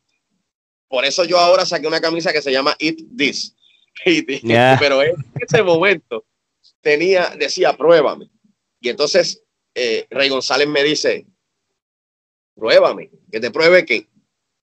Y yo le di, y yo, no, no, esto es solamente un eslogan. Y él me dice, no, no, no, no, es que eso es bueno, eso es bueno para el fanático. Eh, jode con eso, jode con eso. Y, y, yo como que, como que, ah, diablo, le gustó, qué brutal. Entonces hice la camisa, hice la camisa rosita y puse pruébame, pero con la flecha para abajo. Pero, pero no estoy siendo vulgar, porque la flecha no la puedo hacer para adentro. So, lo que estoy diciendo es, no, no, la flecha no está para abajo, es que quiero decir que es para mí. Tú sabes, jugar con eso. Sí, sí, claro, claro. Y, fue bueno. Y, recuerdo que a González le gustaba el, todo lo que estábamos haciendo. La experiencia estuvo brutal. Trabajé con gente como AJ Castillo, que en ese momento estaba pegadito. Steve Joel. Yo conocí a Steve Joel de tanto que trabajamos en diferentes pueblos. O sea, ya estábamos hartos de luchar. Este, conocí a al hijo de Barrabás, Barrabás Junior, trabajé un montón de veces con él. Eh, Gilbert, cuando estaba haciendo el, lo de la máscara Sí, el, Super Phoenix. El Super Phoenix, luché con él como tres veces, este, entre otros luchadores con quien. Noriega, Noriega, Chris Angel, Noriega no. Con, no, con Noriega no llegué a luchar. Se había ido eh, ya, Chris Angel. Sí, sí, sí. Ahí fue que yo conocí, no sé si saben quién es ex convicto 07, que era también de las ramas que estaba tratando de desarrollarse. Eh, fue una experiencia brutal. Ahí yo, yo conocí el mundo luchístico. Entonces tú decías que estabas en WWC y te trataban como que tú eras una estrella. Yo comía gratis en los sitios y todo, por decir que estaba en WWC. Eso es una cosa impresionante. y te decía, Dios mío, a veces estoy allí sentado y no me usan, pero olvídate, estoy comiendo gratis. Pero estoy comiendo gratis. No, y entonces la primera vez que yo aparecí en televisión, en una cartelera, este, ya yo, yo me lo creí. Y yo dije, diablo, el día que yo aparezca en un aniversario, qué brutal. Oye, ese mismo año, aniversario 40, señor C, en una esquinita abajo, en un 5 para 5. Eso para mí fue grande, mi familia, todo el mundo. Diablo, señor C en televisión. Eh, ahí fue que, que, realmente como que di un palo otra vez y, y dije, contra, me dejé ver. No, el aniversario pues, es el evento más grande de la lucha en Puerto Rico, digan lo que digan, tú sabes. Sí, sí, sí, sí, fue, fue, fue fuerte, fue bueno y fue una experiencia bien, bien brutal, bien brutal. Qué bueno, qué bueno. Omar. También tú estuviste en la WWL, ahora conocida como la Liga, eh, si todavía, ¿verdad? Existe la Liga Wrestling. Y también tu sección del controversial, este, la, la tuviste allí, hablando de, de, esa corrida tuya por la WWL. Y, y, recuerdo haberte visto en esos videos bien chéveres sacando punta, tú sabes. Siempre el, el micrófono e, era eh, por lo más que se te conocía. Y yo, por lo menos, que siempre he sido fanático de, de las buenas promos y de las historias un poquito más de necesariamente la lucha, pues de verdad yo decía, contra, este, este, este tipo tiene algo, tiene algo y, es el micrófono. Y hacía lucir bien a chamacos que se sentaban al lado tuyo que no sabían ni expresarse ni nada. Mira, este, estoy recordando ese momento en donde yo llamé, conmigo se comunicó Denis Rivera. Yo estoy tratando de, pensar en la historia bien porque no quiero, no quiero adelantar ni, ni cortar cosas. Si me equivoco, pues borro la historia otra vez y la vuelvo a repetir. La tranquilo, No, pero la cuestión es que eh, recuerdo este momento en donde yo no quería saber de la lucha libre cuando me operé del brazo. Estaba frustrado, había perdido mi oportunidad en WWC, ya Pepe me había botado del camerino, ya yo no quería saber nada desde la lona, yo no quería hacer nada, ya había pasado todo eso. O sea, te estoy hablando de que estamos en el 2015. En el 2015 eh, veo yo había borrado las páginas de lucha libre. Yo le di un like a todo. Sí, como que tú desapareciste de, del ojo público. Sí, yo era baterista, eh, o soy baterista, pero yo era baterista y, cantaba y hacía de todo. Y pues en ese momento yo estaba como que pues enfocado en la música dentro de la iglesia y pues dije, ah, fíjate de eso. Este, pero la cosquilla siguió. La cosquilla siempre está. La, la vena, el veneno está ahí, eso no, este, pasó un tiempo y en el 2015 veo que surge esta oportunidad, WWL, decían que venían en grande, este, wow, que si miles de personas, que si bla, bla, bla. Y en ese momento yo le escribo al señor Negrín, nunca lo olvido. Le escribí al señor Negrín, en ese momento ahí estaba bregando Sabio, estaba bregando Denny, me comunico con Denny, eh, me invitan al primer, al primer show, que fue Insurrection. Estaba ahí, eh, yo estuve ahí, tremendo show no sabía quién era un 450, ahora es como mi hermano, pero ah, en ese momento yo no sabía quién era 450, ese tipo que se lanzó en un Frog Splash. Chamaquito. Ah, mira, qué bien. No, mira, él, ese tipo se fue para Japón. Un tipo que dio la, que dio con Carlito la, la o Roger, mejor dicho, la mejor lucha que había visto Puerto Rico después de un montón de años.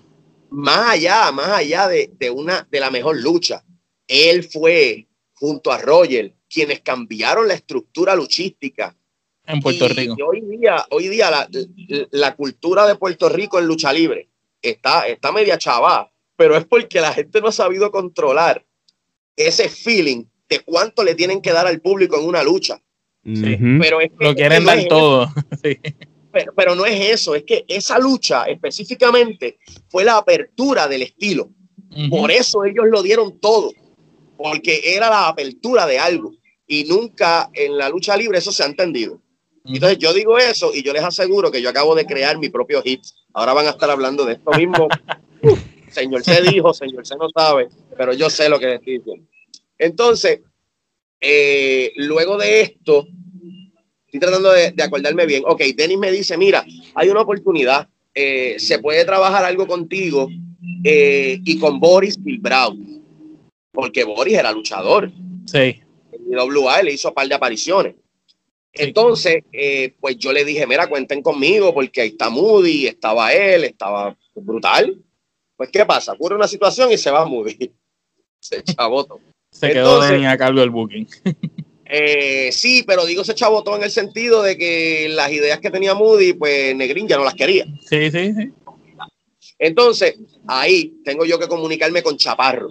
Y ahí entonces me hago, no amigo, pero hicimos un lazo. Y Chaparro me dice, pues vamos, vamos a esto porque yo te he visto trabajar, me gusta tu micrófono, me gusta cómo tú bregas, vamos a empezar a grabar. Y empezamos a grabar.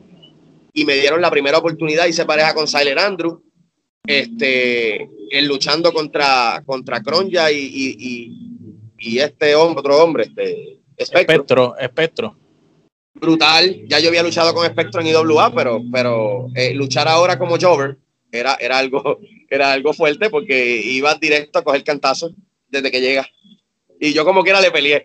Yo decía, yo le voy a pelear a este tipo, yo no me voy a dejar de él. que los personajes de ellos eran eso, como abusadores. Pero, pero, pero el impacto, el impacto que había dos mil y pico de personas allí, era mi primer show después de mi lesión, tres años atrás o dos años atrás. Era fuerte, bro. O sea, lo que tú sentías, esa adrenalina. Yo dije, ok, yo nací para luchador, ya no vuelvo a luchar con esto. Esto es para lo que yo nací y me quedé. Me quedé, eh, Negrín estuvo dándome, vamos a decir así, comida, por decirlo así. Ese fue el primer hombre, Negrín, así mismo como, como cada rato este, digo cosas negativas de, de la misma manera, digo algo positivo y es que Negrín fue la primera persona que me dijo, desde hoy en adelante no le vuelvas a trabajar gratis a nadie. Y esa noche me depositó, me, depositó en mis manos un, no, un sobre con, 85 dólares. 85 dólares, papi, ahí, pap, frente a Sabio. Y me dijo, desde hoy en adelante tú no le vuelves a trabajar de gratis a nadie. Valore su trabajo. Ok. So, de ahí para adelante, ya tú sabes, este, con Negrín yo nunca tuve situación, cuestión de dinero. Digan, lo que digan de Negrín, pero los chavos estaban. No, nadie salía sin cobrar. Nunca falló en chavos, brother. El, obviamente el que tiene puede dar. Eh, eh, pues, pero no vamos, a hablar de las circunstancias que tuvo. claro, claro, no, sí, tranquilo.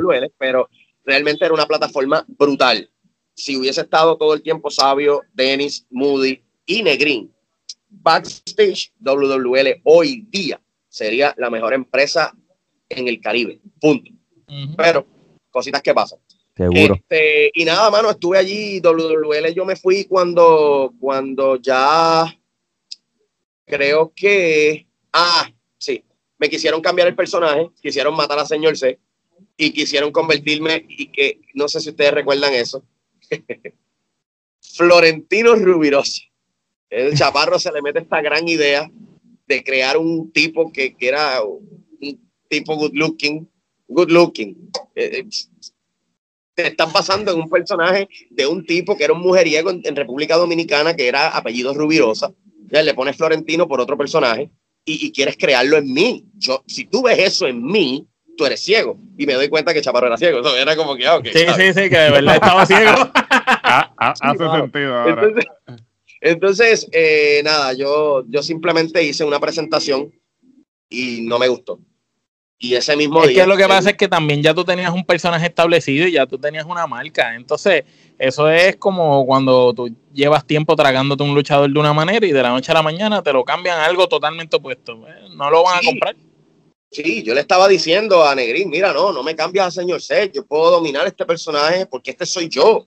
Eh, eh, señor C, yo, yo soy yo diez veces más, pero soy yo y yo puedo manejarlo. Y fue una de las cosas que aprendí con Sabio, sé tú mismo y tú verás que no, no vas a tener problemas. Y él seguía insistiendo, tú tienes hambre, tú tienes ganas, pero tienes que dejarte llevar.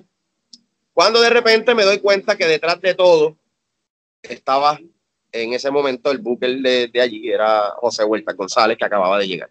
Para que era los shows en el anfiteatro.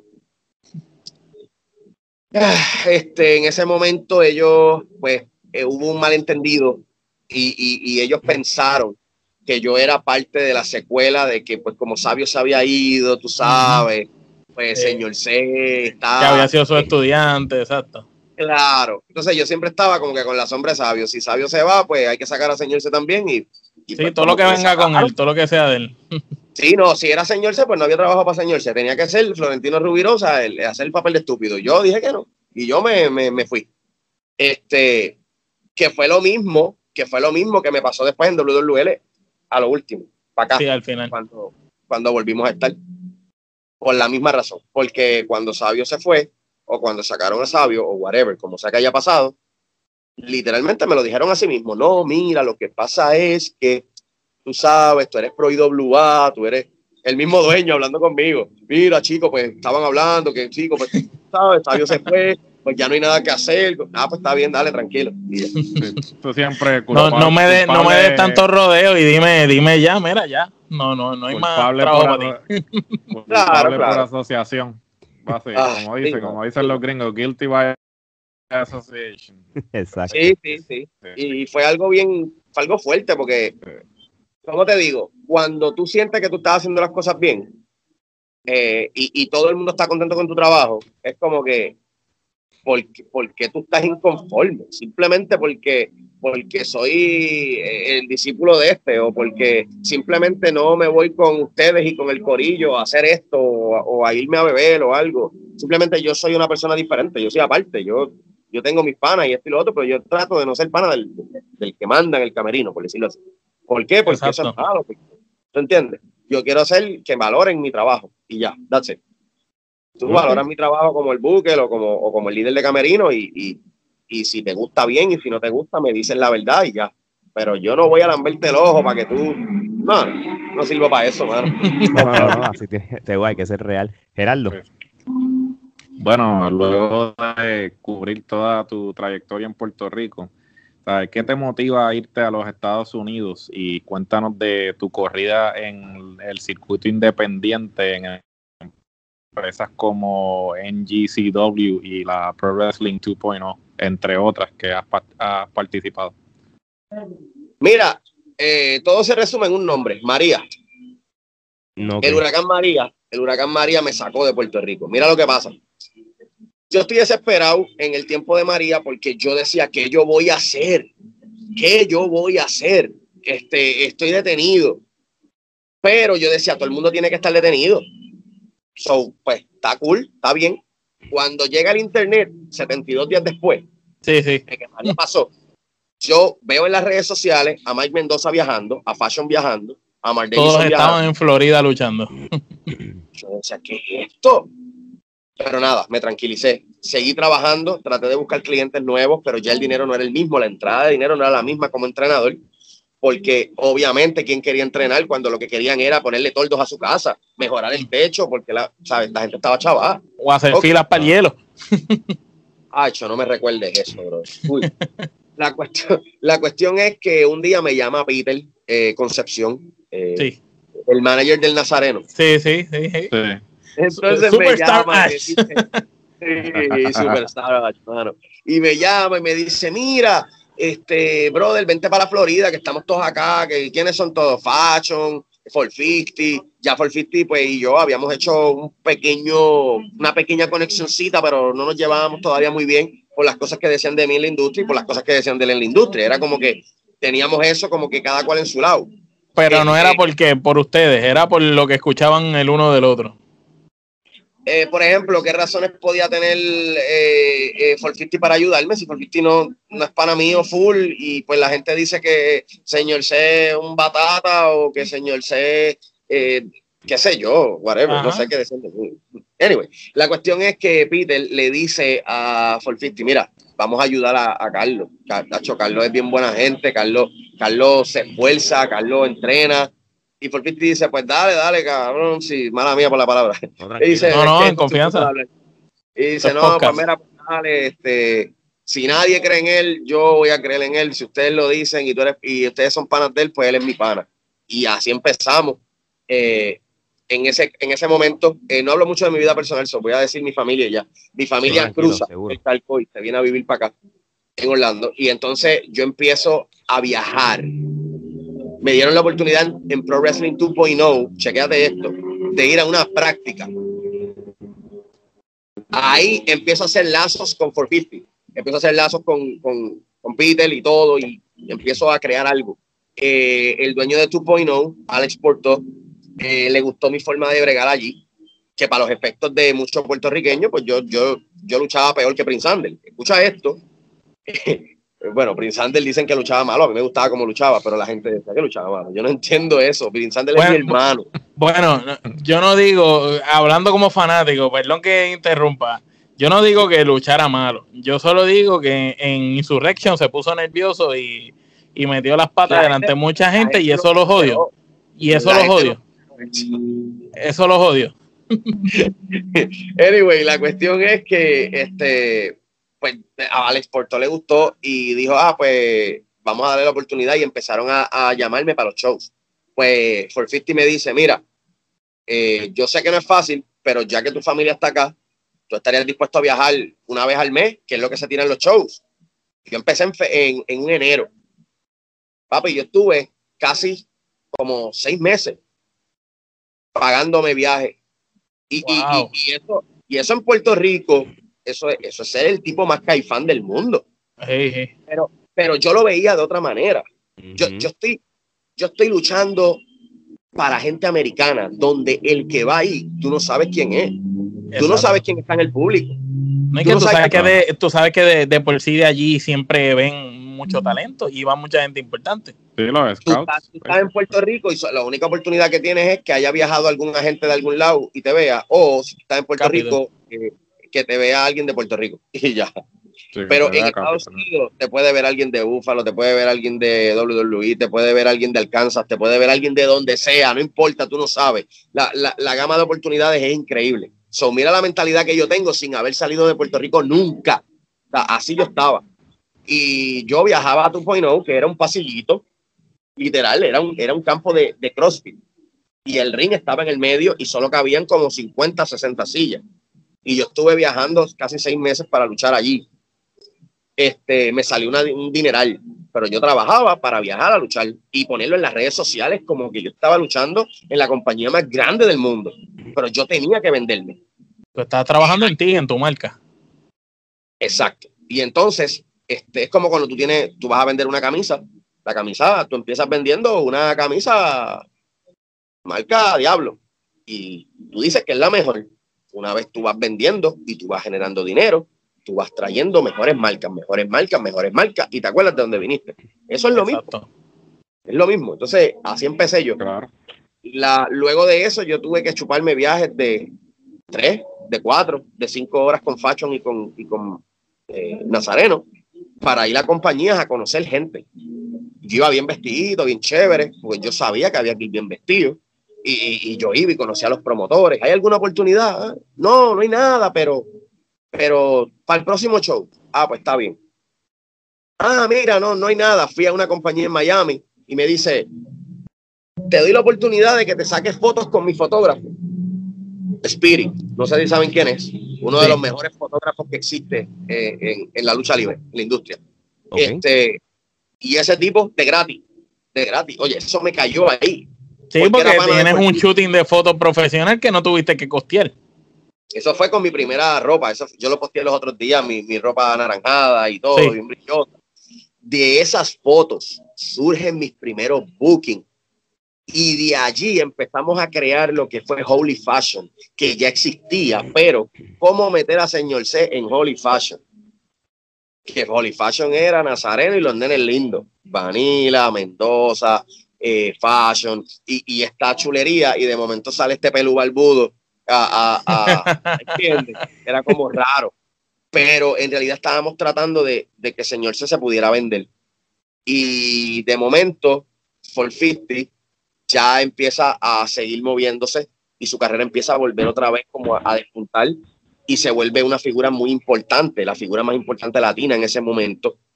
Y yo empiezo como a verme como aparte de todo, porque ya Fashion estaba buscando su carrera, eh, Vanilla estaba por México, ¿entienden? Como que todo fue cambiando. O sea, yo me establezco en Orlando y empiezo a buscar bookings, pero yo tenía compromiso con NGCW y fue la 3, NGCW eh, Conquest 3. Conquest 3, sí.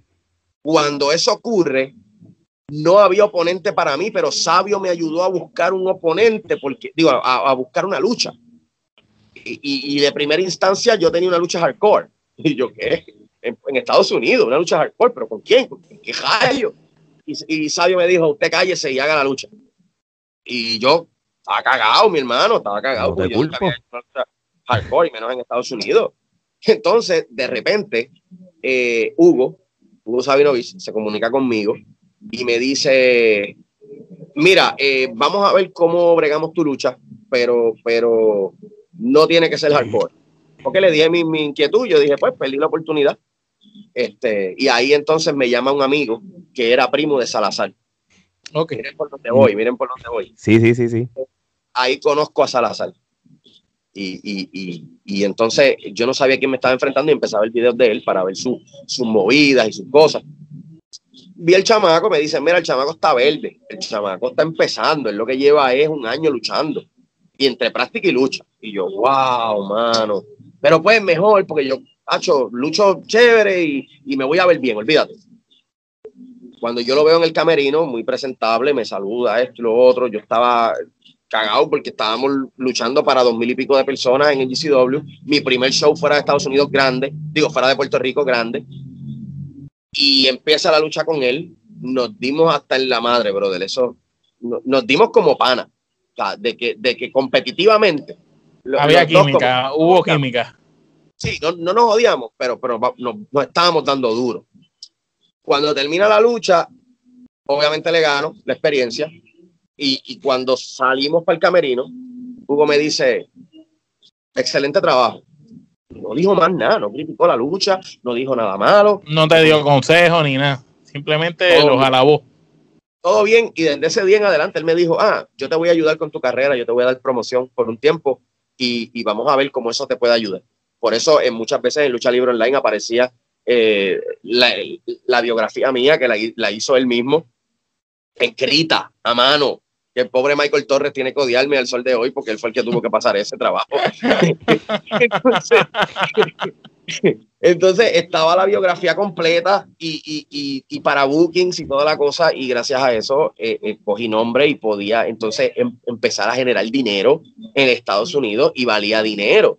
Podía generar 40, 30, 50, 60, ¿entiendes? Ya, ya, ya la gasolina y la comida estaba paga. Eh, de ahí en adelante, entonces surge lo que es Controversial junto con Salazar, gracias a lo de NGCW, y de ahí salen los bookings para otras partes. Porque entonces yo no quería irme solo, ahora yo quería mover el, lo que era nosotros dos. El concepto, exacto. Y lo empezamos en IWA Florida. Entonces, cuando surge en IWA Florida, la primera vez gustó. La segunda vez habíamos ido a la compañía OCW, que es la compañía donde yo estoy trabajando. Ocala, con Ocala, ¿verdad? Sí. Sí. Y yo no conocía al dueño ni nada. Yo por Salazar conocí a ese, ese muchacho porque Salazar luchaba para él. Y ahí conocimos, ahí yo conocí la Brava. La Brava era amiga ya de Salazar de hacía mucho tiempo, eh, de la familia de ellos y todo. Y él me dijo, mira, esta muchacha es colombiana. Y cuando yo dije, ¿qué? ¿Colombiana? Sí, es colombiana. Espérate. ¿Tú eres luchadora? Sí, yo tengo una lucha hoy, la vi luchar. Oh. Mira, mano, este, yo tengo este concepto, pa, pa, pa, pa, pa, pa, pa. I mean, ok, perfecto. Desde ese día en adelante, ya, ahí, cerrado, vámonos. Así de, así de sencillo. Que no, no tuvieron que, que dramatizarlo mucho ni nada, simplemente se dio. Y orgánico, y entonces fue orgánico y genuino fue algo, fue una química que se, fue como un montón de fibras que se agarraron de momento entre los tres y ya como que la química fue apoderándose cada vez más. Los complementos, ¿no? Y que cada uno tiene un complemento eh, diferente. Tú pones quizás el micrófono, eh, esa experiencia, el otro pone la juventud, la fuerza, el tamaño, entonces la muchacha pone, eh, pone la, parte femenina y, es un grupo nítido, muy balanceado. Y date cuenta, si tú ves las promos que están surgiendo ahora de nosotros, eh, nosotros ya hemos cambiado eso. Al principio eso fue lo que yo ponía. Yo ponía el micrófono, él ponía el, el, el, el, gimmick del, del, del tipo fuerte. Ahora, ahora, tú ves a un Salazar gritando en la cámara, exponiéndote, no te metas con nosotros porque yo te voy a matar. Y tú tienes a, un, a, un, a una brava que simplemente dice, mira, yo no hablo mucho, yo simplemente cuando yo actúe, tienes que Tú vas a ver, tú vas a ver. en el caso mío, ya tú no ves un tipo que se come el micrófono porque ya yo tengo el control de eso. Pero ahora mi enfoque es la técnica dentro del ring. Yo soy el técnico, yo soy el que lucha. Ahora, cuando hay que pelear, cuando no salen las cosas, ah, ahí tienes a Salazar. Entonces, esa química se ha creado tan brutal que las parejas, parejas de Florida, nos dicen a nosotros, wow, ¿cómo, cómo ustedes adquirieron eso? Brother, gente que, yo no te puedo imaginar. Nosotros tuvimos la oportunidad de luchar con Michael Tarver y con este Cajagas. Y ver a esos dos tipos contratándonos para sus shows una vez, dos veces. Y luego pasó un tiempo y nos contrataron otra vez en Thunder, en Thunder Championship Wrestling, que es la compañía de él, de Cajagas, porque a él le encantaba la química que había de nosotros como pareja y éramos la pareja que él llevó para trabajar con ellos, teniendo ellos parejas buenas dentro de la compañía. Eso para nosotros estuvo brutal. Claro, brutal. Y te digo más, los eh, Dudleys, este, Devon, sí. él tiene dos muchachos que no sé si son hijos de los dos o uno de ellos. Los, gemelos. Sí, los gemelos. ah, los gemelos, sí, los, tuvieron en, en 2.0. En 2.0 Tener alguien de la calidad y del calibre y de la experiencia en años de Devon, que nos diga a nosotros ustedes dos me recuerdan cuando yo empecé con... Con Buba. Papi, eso yo. Fue como voló la cabeza. sí, fue, fue como que, wow, ¿sabes? Él nos dio tantos consejos y, y, y, no fue de que hicimos algo mal, eran consejos de que, ok, no, tienen que, te la, que te la Muy bien, sí, mano, era algo, algo bien fuerte, bien, bien fuerte. Oye, este, yo tuve la oportunidad en enero del 2019 de asistir a uno de los eventos de IWA Florida. Eh, fue el evento en cuando en la que Mecha Wolf y Carlitos Caribbean Cool lucharon en el main event. Esa fue la primera vez ah. este, que que yo te vi a ti, porque yo me había mudado de Puerto Rico hace muchos años antes de, que tu carrera empezara en Puerto Rico, pues yo desconocía, no como Omar, que, que, él siempre vio desde el principio. Este, cuando yo fui a ese evento de la IWA, yo me fui en este viaje mental por el tiempo, porque me acordó los tiempos de la IWA de, de Puerto Rico, o sea, el ambiente, yo fui con un grupo de boricua, eh, todo el ambiente, este, Cuéntanos de tu experiencia en, en IWA Florida, por ejemplo, y, y, entonces, porque eso fue parte importante para lo que fue Controversial Inc., ¿verdad? Como te dije, fue el nacimiento de Controversial Inc., porque de primera instancia lo que se quería hacer con Controversial Inc. no era Controversial Inc. Nosotros teníamos otra cosa, el Sabio estaba envuelto en el asunto porque Sabio era el que estaba desarrollando IWA Florida junto con el dueño de la empresa, que era José Mateo. Este, y entonces ellos querían hacer otra cosa con nosotros. Ellos querían hacer algo como, era algo como un Cuban Connection, un estilo Fidel Sierra y Ricky Santana en los tiempos de IWA para allá atrás. Sí, pero pues realmente, pero realmente no se hizo porque yo soy así, yo estoy medio, medio testarudo.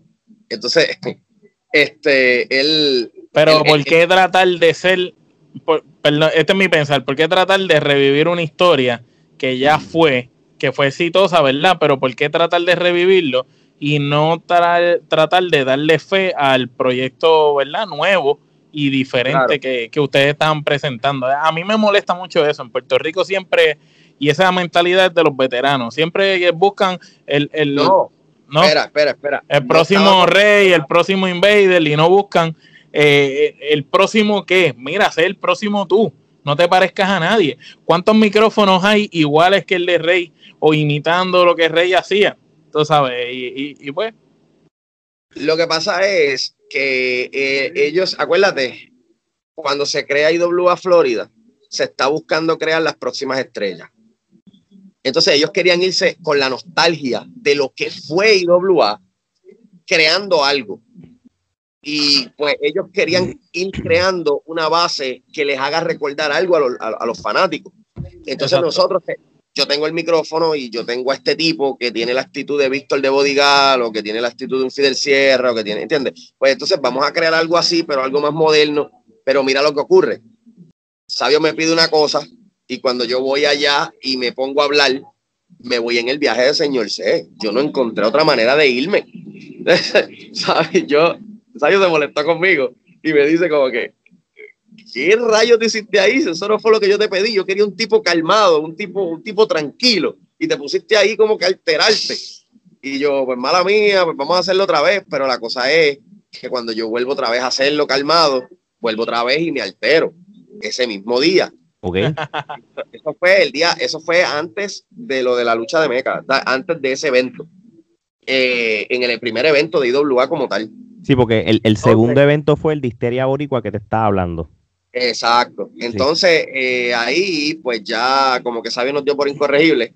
Este, pero porque obviamente yo me quedé con ese público.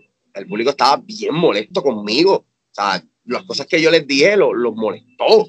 Y eso era una buena reacción para nosotros, porque la gente sabía que estábamos tratando de buscar esa reacción. Luego de eso, ya cuando nosotros estamos en, en el evento ese de, de, donde está la lucha de, de Mecha Wolf, ya nosotros estábamos sintiendo el feeling de que, de que ese fuego se estaba prendiendo otra vez, lo que era el fuego IWA, pero esta vez en Florida. El problema de todo esto fue la distancia entre shows y la promoción que se le daba a los shows que no es que IWA murió ni nada, porque IWA simplemente está detenida por lo de la pandemia, pero digo que pienso que nosotros pudimos haber hecho mucho más con IWA, porque ya por donde íbamos estuvo perro. Hasta donde nosotros llegamos en IWA, al punto de un rico suave que ya estaba creando su, su nueva familia, eh, un señor C, sí, un señor C que, que tuvo una lucha con Cajagas, eh, eh, un Salazar que luchó con Bruno en una lucha hardcore. Estábamos creando algo, o sea, pesado, pero la promoción, fallamos en la promoción. Y entonces digo fallamos porque yo pienso que la culpa de, de, una persona es la culpa de todos porque todos somos la compañía. Son parte de la empresa, exacto. Sí, mano, entonces, eh, pues la gente se enteraba por la página de Wrestling Empire o del otro lado, de Contralona, whatever. Pienso que si se volviera a trabajar tendría que ser una promoción más, sí, más estructurada y delegar más a personas. Delegar más a personas para que tú veas como de verdad se puede, se puede explotar, porque la marca IWA tiene, tiene una magia. Y, y, y no importa qué luchadores tú traigas, si son buenos, te crean eso, brother. Te crean y, y, más si hacen eso que estaban haciendo con ustedes, la mezcla del talento veterano con el talento joven, que fue lo que dio éxito en la IWA en sus comienzos y es lo que siempre va a traer fruto. Tú sabes, siempre. esa, esa conexión del veterano que, que jale la gente y este chamaco nuevo que va a luchar con ese veterano para verlo. Y una vez lo ve, ah, pues mira ahí, es como cuando la IW empezó, esos luchadores que cuando Castillo le tocaba hacer de las primeras tres luchas. Castillo peleaba en las primeras tres luchas con un chamaco que nadie sabía quién diablo era. Pero poco a poco eso fue desarrollando a Chicano y después, años después, tuvimos un Chicano que nunca lo hubiéramos tenido si no se hubiera jodido quizás Castillo eh, par de meses eh, luchando con él, tú sabes. Hablemos de un Mendoza que estuvo meses luchando con un diabólico y diabólico le dio forma a, lo que era y lo, que construyó. Claro. Entonces, en el caso mío, este, yo me di cuenta que estábamos listos como empresa. Ya, cuando eh, yo tuve una lucha en de desventaja entre ex convicto y rico suave contra mí solo. Y yo era el rudo esa noche, acabábamos de, de, joderle la vida a yo no sé quién rayo al principio del evento. Y cuando yo luché en esa lucha de desventaja, el turn de la gente, ahora la gente me lloró, ahora la gente me sufría, la gente no le importaba lo que yo había hecho. Ahí nos dimos cuenta como la gente insultaban a Rico. O sea, fue algo bien fuerte, fue como que, pero si yo, pero, pero si yo soy el malo, ¿qué está pasando aquí? Pero era lo que buscaba. Yo buscaba que la gente se fuera conmigo. So, ahí yo le dije a. Y que estaba con, que estaba con Rico, papá, y Rico suave. Eh, la, gente nunca le ha dado el, el, valor que realmente merece, pero Rico hizo mucho en la industria de la lucha libre en Puerto Rico. Él, él hizo que muchos luchadores eh, fueran quienes son hoy en día y, y la manera de él trabajar es buenísima. Y, y el tipo como rudo era buenísimo te lo hacía increíble. yo, no le, quito mérito este, a, lo que él hace, al contrario, le, doy el mayor de los elogios porque para mí como trabajador es excelente y pienso que en WWC él cargó la WWC por un buen tiempo. Claro. Por buen tiempo, sí. Él, era uno de los managers más prepotentes, fuertes y que de verdad mostraba Exacto, pero mostraba una arrogancia real, no estaba mostrando. Sí, tú te lo creías. Cuando, cuando le daba la jodienda esa que, que, era mexicano, o que era canadiense, o que era de donde viniera el luchador y, la gente se lo creía. Sí, definitivamente. inclusive un dato para la gente que nos oye, como, como tú dices ahorita, los que hablan y no saben mucho. Thunder y Lightning, quizás la mejor pareja en la lucha libre moderna, eh, luchó mucho con Rico Suave y Eddie Watts y esas luchas fueron las que hicieron que Thunder y Lightning empezaran a ser creíbles, porque Thunder y Lightning estaban más verdes que, un, que una mata de plátano cuando empezaron a luchar con Rico Suave. No tenían forma todavía y con Rico Suave fueron yendo en el viaje de, de ok, esta es la manera de quedarme con todo, esta es la manera de, cautivar un público. Definitivo. Pero eh, lamentablemente en este tiempo es bien difícil conseguir eh, trabajadores así, conseguir gente que pueda buildear, ¿entiendes? si tú no tienes un rudo creíble, tú, no vas a tener un, face creíble. Correcto, correcto. No seguro. tratamos de desarrollarnos en esa área porque yo creo, yo me considero una esperanza para el negocio, de verdad, honestamente. es, fuerte, pero la realidad. bueno, eres, de, de esas nuevas de esas nuevas generaciones, eres un excelente micrófono que no se parece a ninguno de los de antes. si tú te pones a ver todos los micrófonos de la gente que es contemporánea contigo, se parecen. Si no quiero decir nombre para, para no ofender a nadie, pero los micrófonos de todos los demás se parecen a dos personas.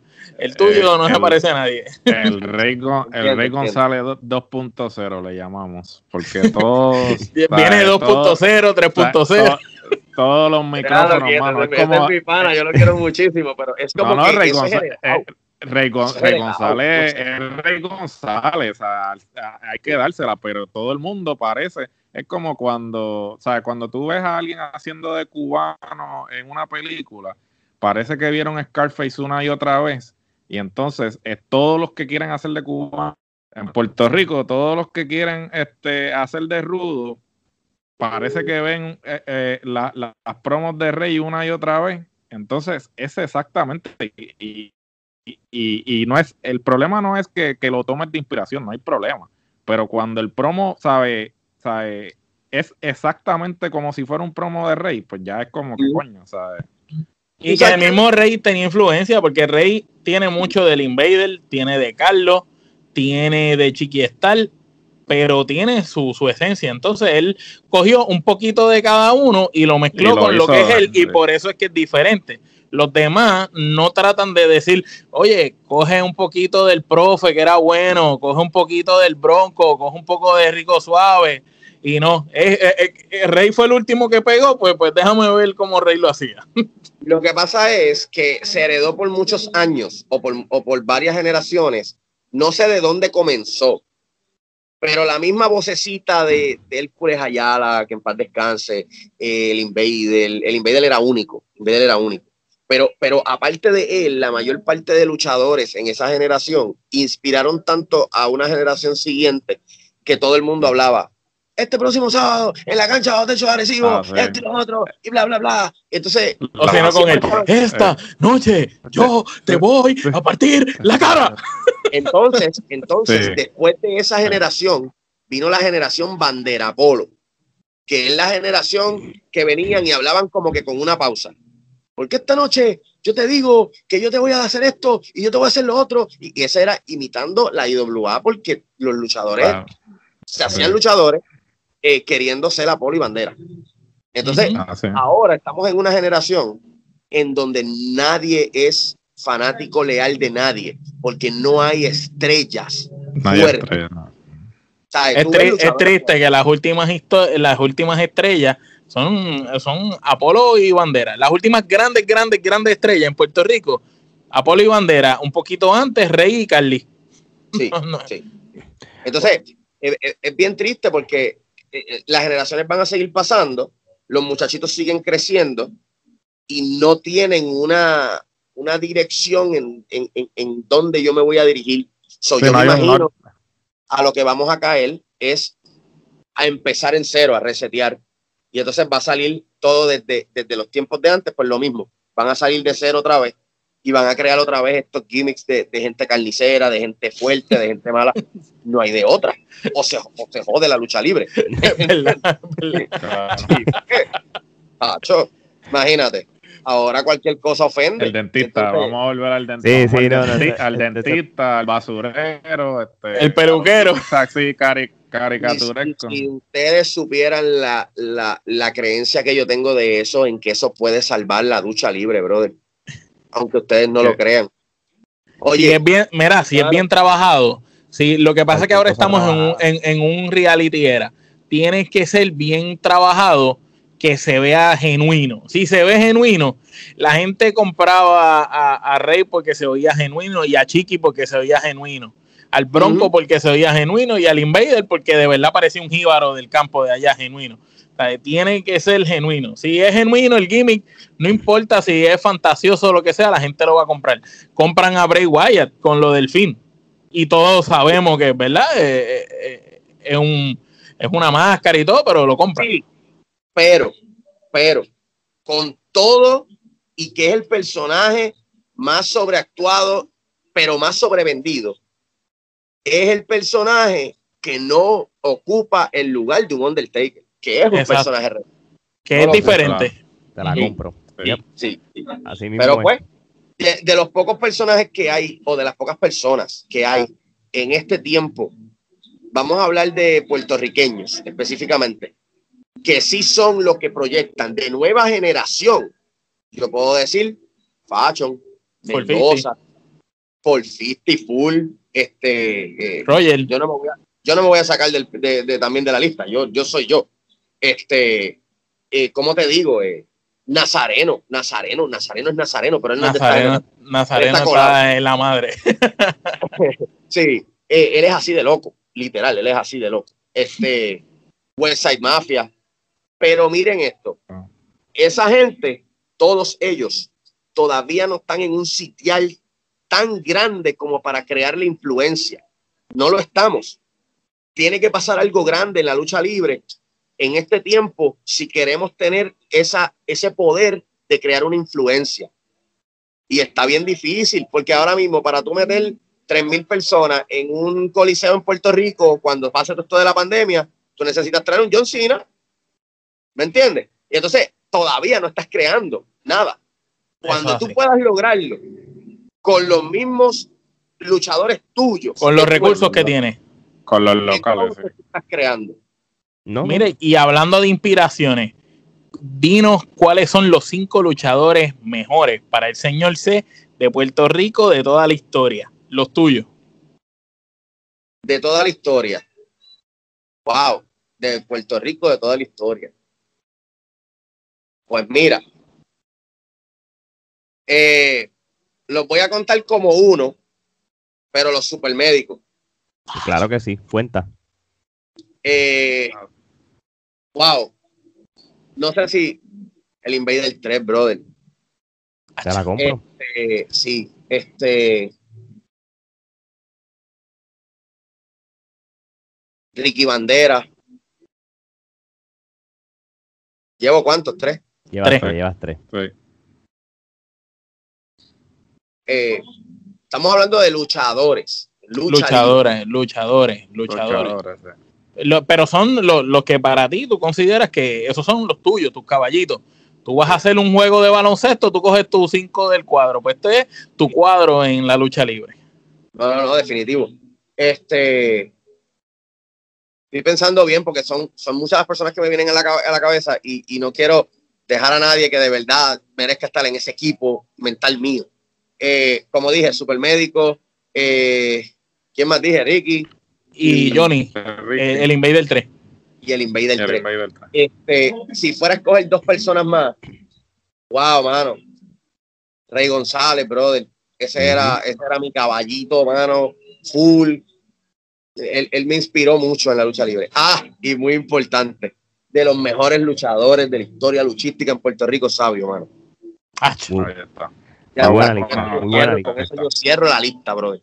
Y, tienes un Dream Team, todos rudos menos uno. todos rudos menos uno, así mismo es. Así mismo es. Brutal. Pero, pero, pues, definitivamente, eh, como te digo, yo me estoy dejando llevar de, la técnica de lucha, la proyección. Sí, sí, un eh, package, un package. escogiste, escogiste una bestia, escogiste un salón de la fama ahí. Chacho, eh, ahora mismo tú, tú, tienes, tú tenías la técnica, el nivel luchístico mexicano, como ellos lo acoplaron a, a Puerto Rico, los supermédicos, tenías un, José Estrada que eso se movía como una bestia. Y, Johnny Rods. sí, mano, entonces tú tenías... Johnny, el Invader 3, que, que, que, estaba a otro nivel. Ese tipo era un experto para sacarte un Andra, él te daba mil vueltas en el cuerpo y después te lo daba. en llaves, él te tumbaba por un dedo y te hacía sentir bien mierda, es que como que, wow eh, él luchaba con tipos bien grandes, brother, y los, los tumbaba de una, literal. Bueno, a, tal nivel que, que, André de Yayan lo escogió como una de sus parejas en, la WWF para aquella época. Es, increíble, tú sabes. Así que. Este, y pues, y sin contar por Ricky Bandera, eh, fue la sensación más grande que tuvo eh, IWA en, en, ese tiempo. Cuando Los hijos del Mesías. ¿ah? O, como, como diría él, la crema de la crema de la crema. La crema de la crema, del bote. Pero la cosa es, el, eh, eh, sabio era un tipo que empezó sin mucho micrófono y terminó siendo uno de los mejores micrófonos de Puerto Rico. Y nada de eso, siempre tuvo talento como luchador. Era excelente, como luchador siempre fue bueno. O sea, a Sabio yo no le encuentro. Eh, Sabio es de los pocos que tienen dos carreras. Eso de ser lo que era TNT, Juan, después cuando llegó allá, y después el, el tío Sabio Vega, son, son, es como Hulk Hogan, que fue el Hulk Hogan de NWO y el Hulk Hogan de Hulk Sí, pero, pero si nos vamos al, mundo real, fuera de la lucha libre, tú lo acomodas en sus habilidades y él, tú no le encuentras un área donde tú dices, él no es bueno para esto. En esa área de lucha, fuera del ring, fuera del ring, sí, sí. es la karateca. Entonces, él, él haciendo speech era una bestia y es una bestia. Pero dentro del ring, haciendo habilidades, también es una bestia. Entonces dice, tiene carisma. ¿Qué le faltaba a Sabio? Realmente. nada, no sé, no, le encontraba nada. Por eso me, fui mucho en, su, en su viaje, ¿me entiendes? En, aprender mucho de lo que él tenía. Geraldo. Claro. Bueno, siguiendo por esa misma línea, entonces danos tus cinco mejores luchadores extranjeros que dejaron huella en Puerto Rico. Wow, wow. Pues mira, este, que dejaron huellas en Puerto Rico. Rick Flair. Sí, definitivo, eso tiene que estar ahí obligado. Sí, eso. Sadistic Strong. Ah, el Sadistic. el Damien, la bestia. Bro, Abdullah de Butcher. Sí, obligado. El Avi. Yo no sé si era de extranjero o no, pero yo era fanático que de verdad dejó una huella y si la gente no se acuerda, están locos todos. Giant Warrior. Ah, sí, claro que me acuerdo de Warrior. Claro que se pintaba. Sí, que era un jugador de baloncesto que, que después se puso, se volvió luchador. Brutal. Giant Warrior no salía en el anuncio de Kentucky. También sí, con los luchadores. sí, con los luchadores, sí, él, él era el que salía, el gigante. ¿Cuántas veces yo no cargaba mi tenis pensando que era la bota de Jagan Warrior, brother? Chacho. Sí, porque él cargaba la bota y te la pegaba y te, mataba a los luchadores. El Big este, eh, ¿Quién más? ¿Quién más? Me, me, queda, me queda uno, ¿verdad? Sí. sí. Eh, ah, papi. Greg de Hammer Valentine. Uf técnico. Un rudazo, un rudazo. Digo, yo técnico en el sentido de técnica literal en el ring. La técnica en el ring y una rudeza natural. Sí, brother, sí, sí, sí, definitivamente. Wow, me hiciste, me hiciste pensar allí y, como que ese otro Dream Team, eso está demasiado.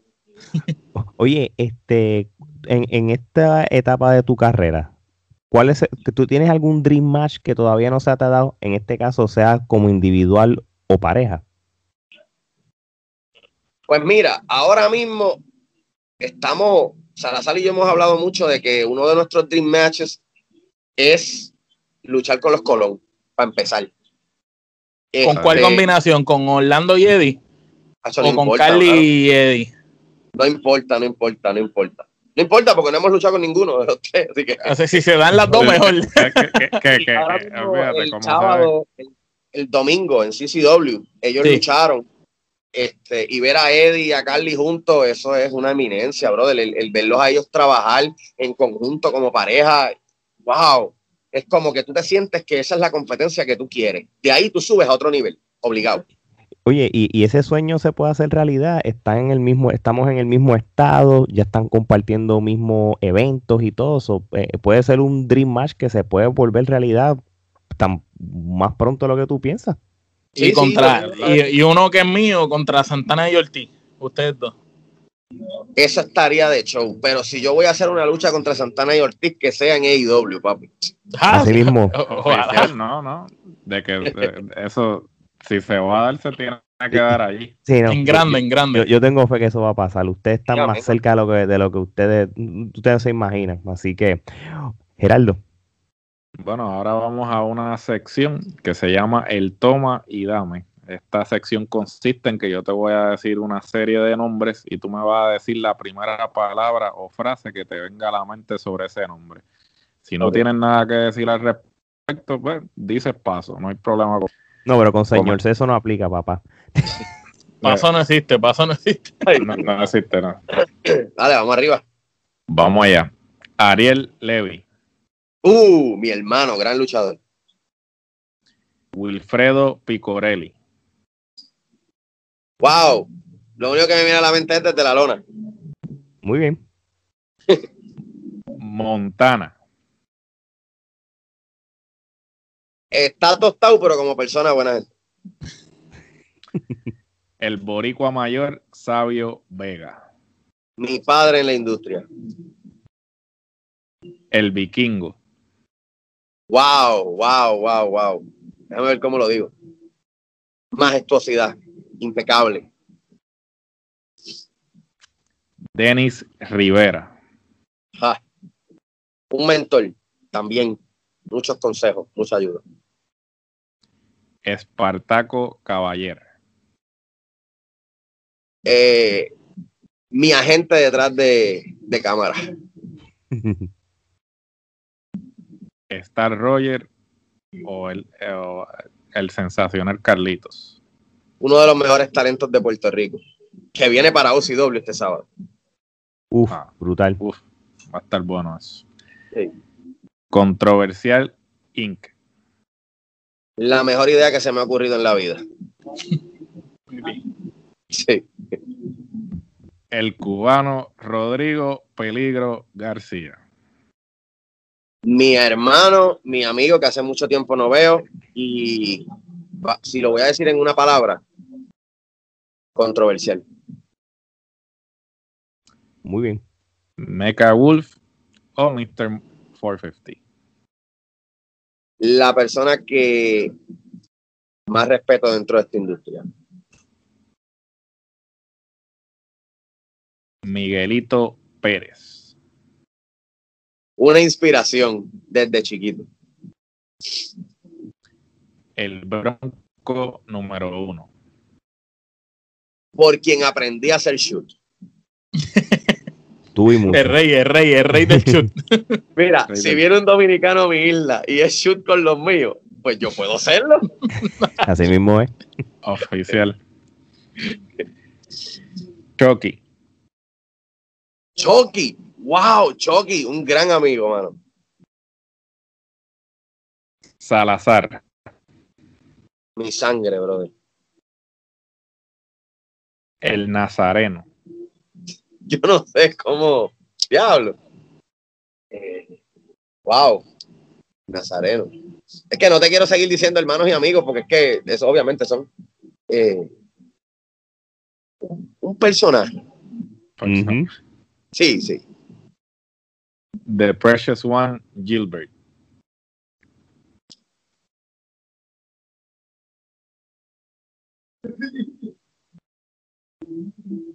La característica perfecta de un luchador. Ok, voy a volver otra vez. Él es el físico y la proyección perfecta de un luchador, o lo que un luchador debe ser. No, El cuerpo de Puerto Rico. Uno de los mejores luchadores de Puerto Rico para mí, en mi, en mi opinión. Chiquistal. Chiquistal. Me escucho. Un as debajo de la manga. bueno, la brava. El mejor talento colombiano que he conocido en toda mi vida, mano. Joel Torre. Contralona. El profe. El mejor ejemplo a seguir como manager es ese hombre. Roma. Roma, una atrevida luchadora incansable, mano. Salir de su país, venir acá, comerse los nenes crudos hay que dársela a, a ese grupo que ha venido para acá. Alex Hero, Roma, Ariel, la están partiendo, mano. Definitivamente. Luis Estilo. Luis Estilo, wow, EWO. Ángel Fashion.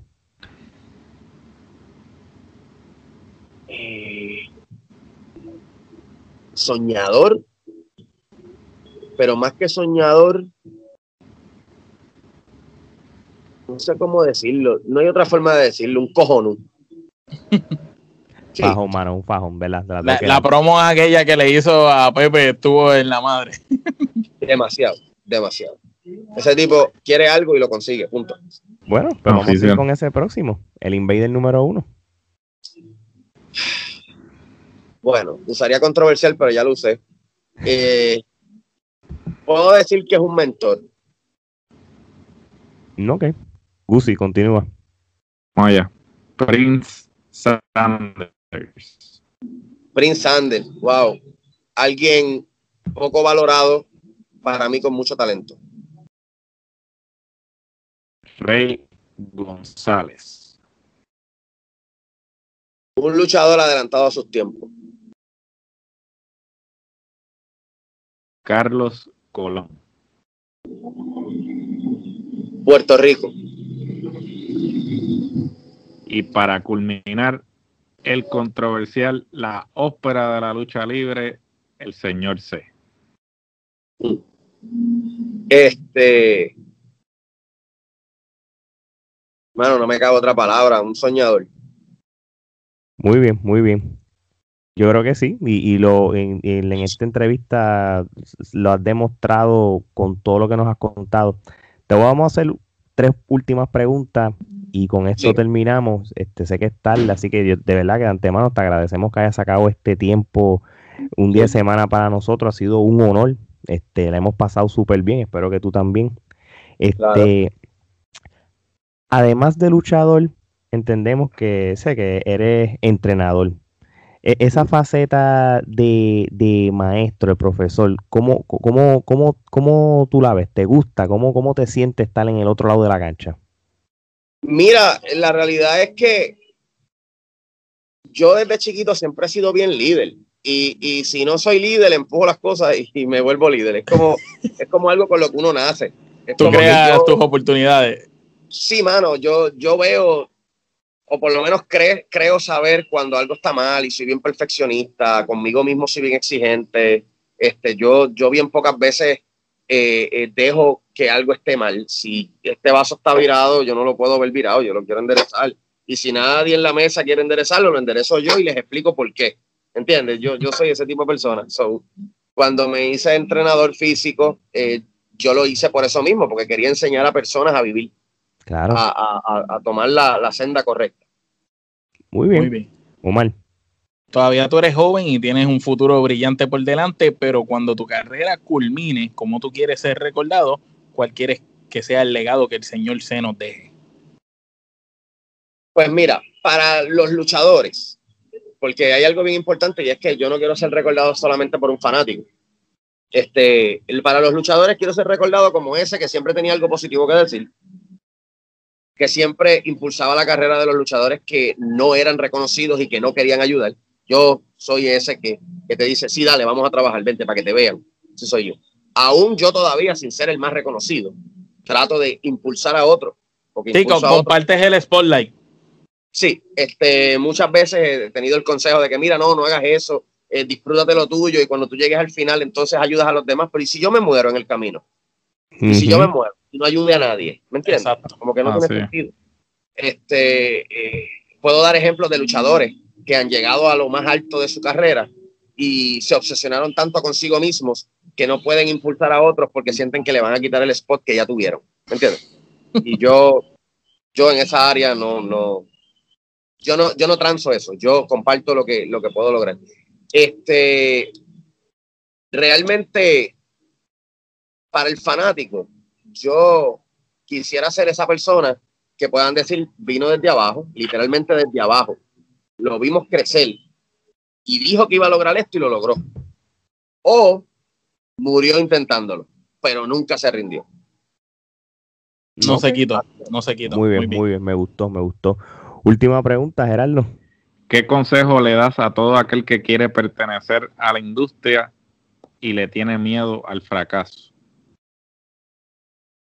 Mira, diablo, mano. Yo pensé que nunca lo iba a poder decir en una, en una entrevista, pero estaba loco porque me hicieran una para decir esto. Eh, yo últimamente estoy tomando clases eh, con uno de los mejores maestros que existen en estos tiempos, y es el señor Loki, o para los que lo conocen, Senchi en WWE. Este, este, este, tipo, este tipo es mi pana, es mi amigo y, tiene uno de los pensamientos más tostados del mundo, pero es muy real. Si tú le tienes miedo al fracaso, si tú le tienes miedo a lo que puedan decir después que fracase o a meter las patas, es lo mismo que treparte en el ring y no querer que te duela, o tenerle miedo a hacer una movida o a tenerle miedo al dolor. Coge tus cosas y vete. Entonces, esa es su forma de ver, de ver tu permanencia dentro del ring. Lo que yo puedo decirle exactamente es lo mismo. Si tú le tienes miedo al fracaso, si tú crees que tú tal vez tienes tus dudas acerca de ti, realmente no hagas nada. No hagas nada porque esto no es para gente con dudas. La duda te llega, porque la duda te llega. Tú dices, ya lo debería quitarme, ya lo llevo tiempo, sí, te va a llegar, pero eso no puede durar una hora de tu día. No puede durar ni media hora. Yo diría que te dura como 10, 15 minutos en lo que lo piensas. Pero no te dejes llevar. La realidad es que eh, tú vas a lograr lo que te propongas, sea por, por oración, por fe o por ley de atracción, pero lo vas a alcanzar porque hay oportunidad para todo el mundo, mano. Hay oportunidad. Y realmente, si te digo lo que yo le digo al fanático, normalmente esto es fuera de cámara, normalmente, pero lo voy a decir por primera vez en cámara. Si tú fanático piensas ir a un ring a practicar lucha, por favor no lo hagas, no lo hagas, no intentes ser luchador, quédate en la silla, paga, paga por, por, por, por ver lucha libre. No necesitamos más luchadores. ya me quedo callado, pues, sigo diciendo, voy a calmar. No, no, tranquilo, tranquilo. Oye, ¿dónde pueden conseguir al señor C en las redes sociales? Pues mira, a través de Instagram me pueden buscar por Mr. C Wrestler eh, y a través de Facebook, Carlos Cupeles, señor C, y mi fanpage que tiene bien poquito este, eh, eh, fans, porque yo no la muevo casi, eh, es señor C, así mismo aparece. Muy bien. Perfecto. Último mensaje a los fanáticos que siguen la Trifulca Wrestling Media en Latinoamérica, en el mundo. Pues mira, uno de los mensajes principales que quiero llevarles es que en este tiempo de pandemia y en este tiempo de, de mucha dificultad en el mundo. Mano, si estás en depresión, si estás bien afectado emocionalmente, si sientes que ya no hay nada en el mundo para ti, mira, mano, de verdad, busca de Dios, este, trata de envolverte en algo que te llame la atención, que, te envuelva la mente. Yo creo que Dios hace todas esas cosas, pero si tú eres una persona que tal vez no crees en Dios, pues mira, no te preocupes, este, pues está bien, no crees en Dios y muévete a buscar algo espiritual, algo, lo que sea pero enfócate en algo que te haga quitar los malos pensamientos de tu cabeza, brother. Y te lo digo a, nivel en toda Latinoamérica, se está pasando una crisis bien fea. Esto de la pandemia ha afectado a mucha gente. Y pues de parte de Controversia Link, de parte de señor C, extendemos la mano y decimos, mira, estamos para lo que sea, para quien sea, y siempre vamos a tener un mensaje de apoyo para todo el mundo. Muy bien, muchas gracias de verdad por ese mensaje y muchas gracias por sacar el tiempo para nosotros. Este fue un honor de verdad, la pasamos súper bien. Este, y las puertas están abiertas para todas las veces que tú quieras hablar, promocionar cualquier evento y todo. Sabes que las puertas de Trifulca Wrestling están a la orden, así que muchas gracias de verdad. Les agradezco un montón, mi gente, han sido muy amables y saben que van a tener mi, mi promoción por ahí para abajo hasta el fin de los gracias. días. Te lo agradezco de verdad. Bueno, de parte del señor C, Alex, Omar y Geraldo, entonces esto sería hasta la próxima. Ahí se las dejo.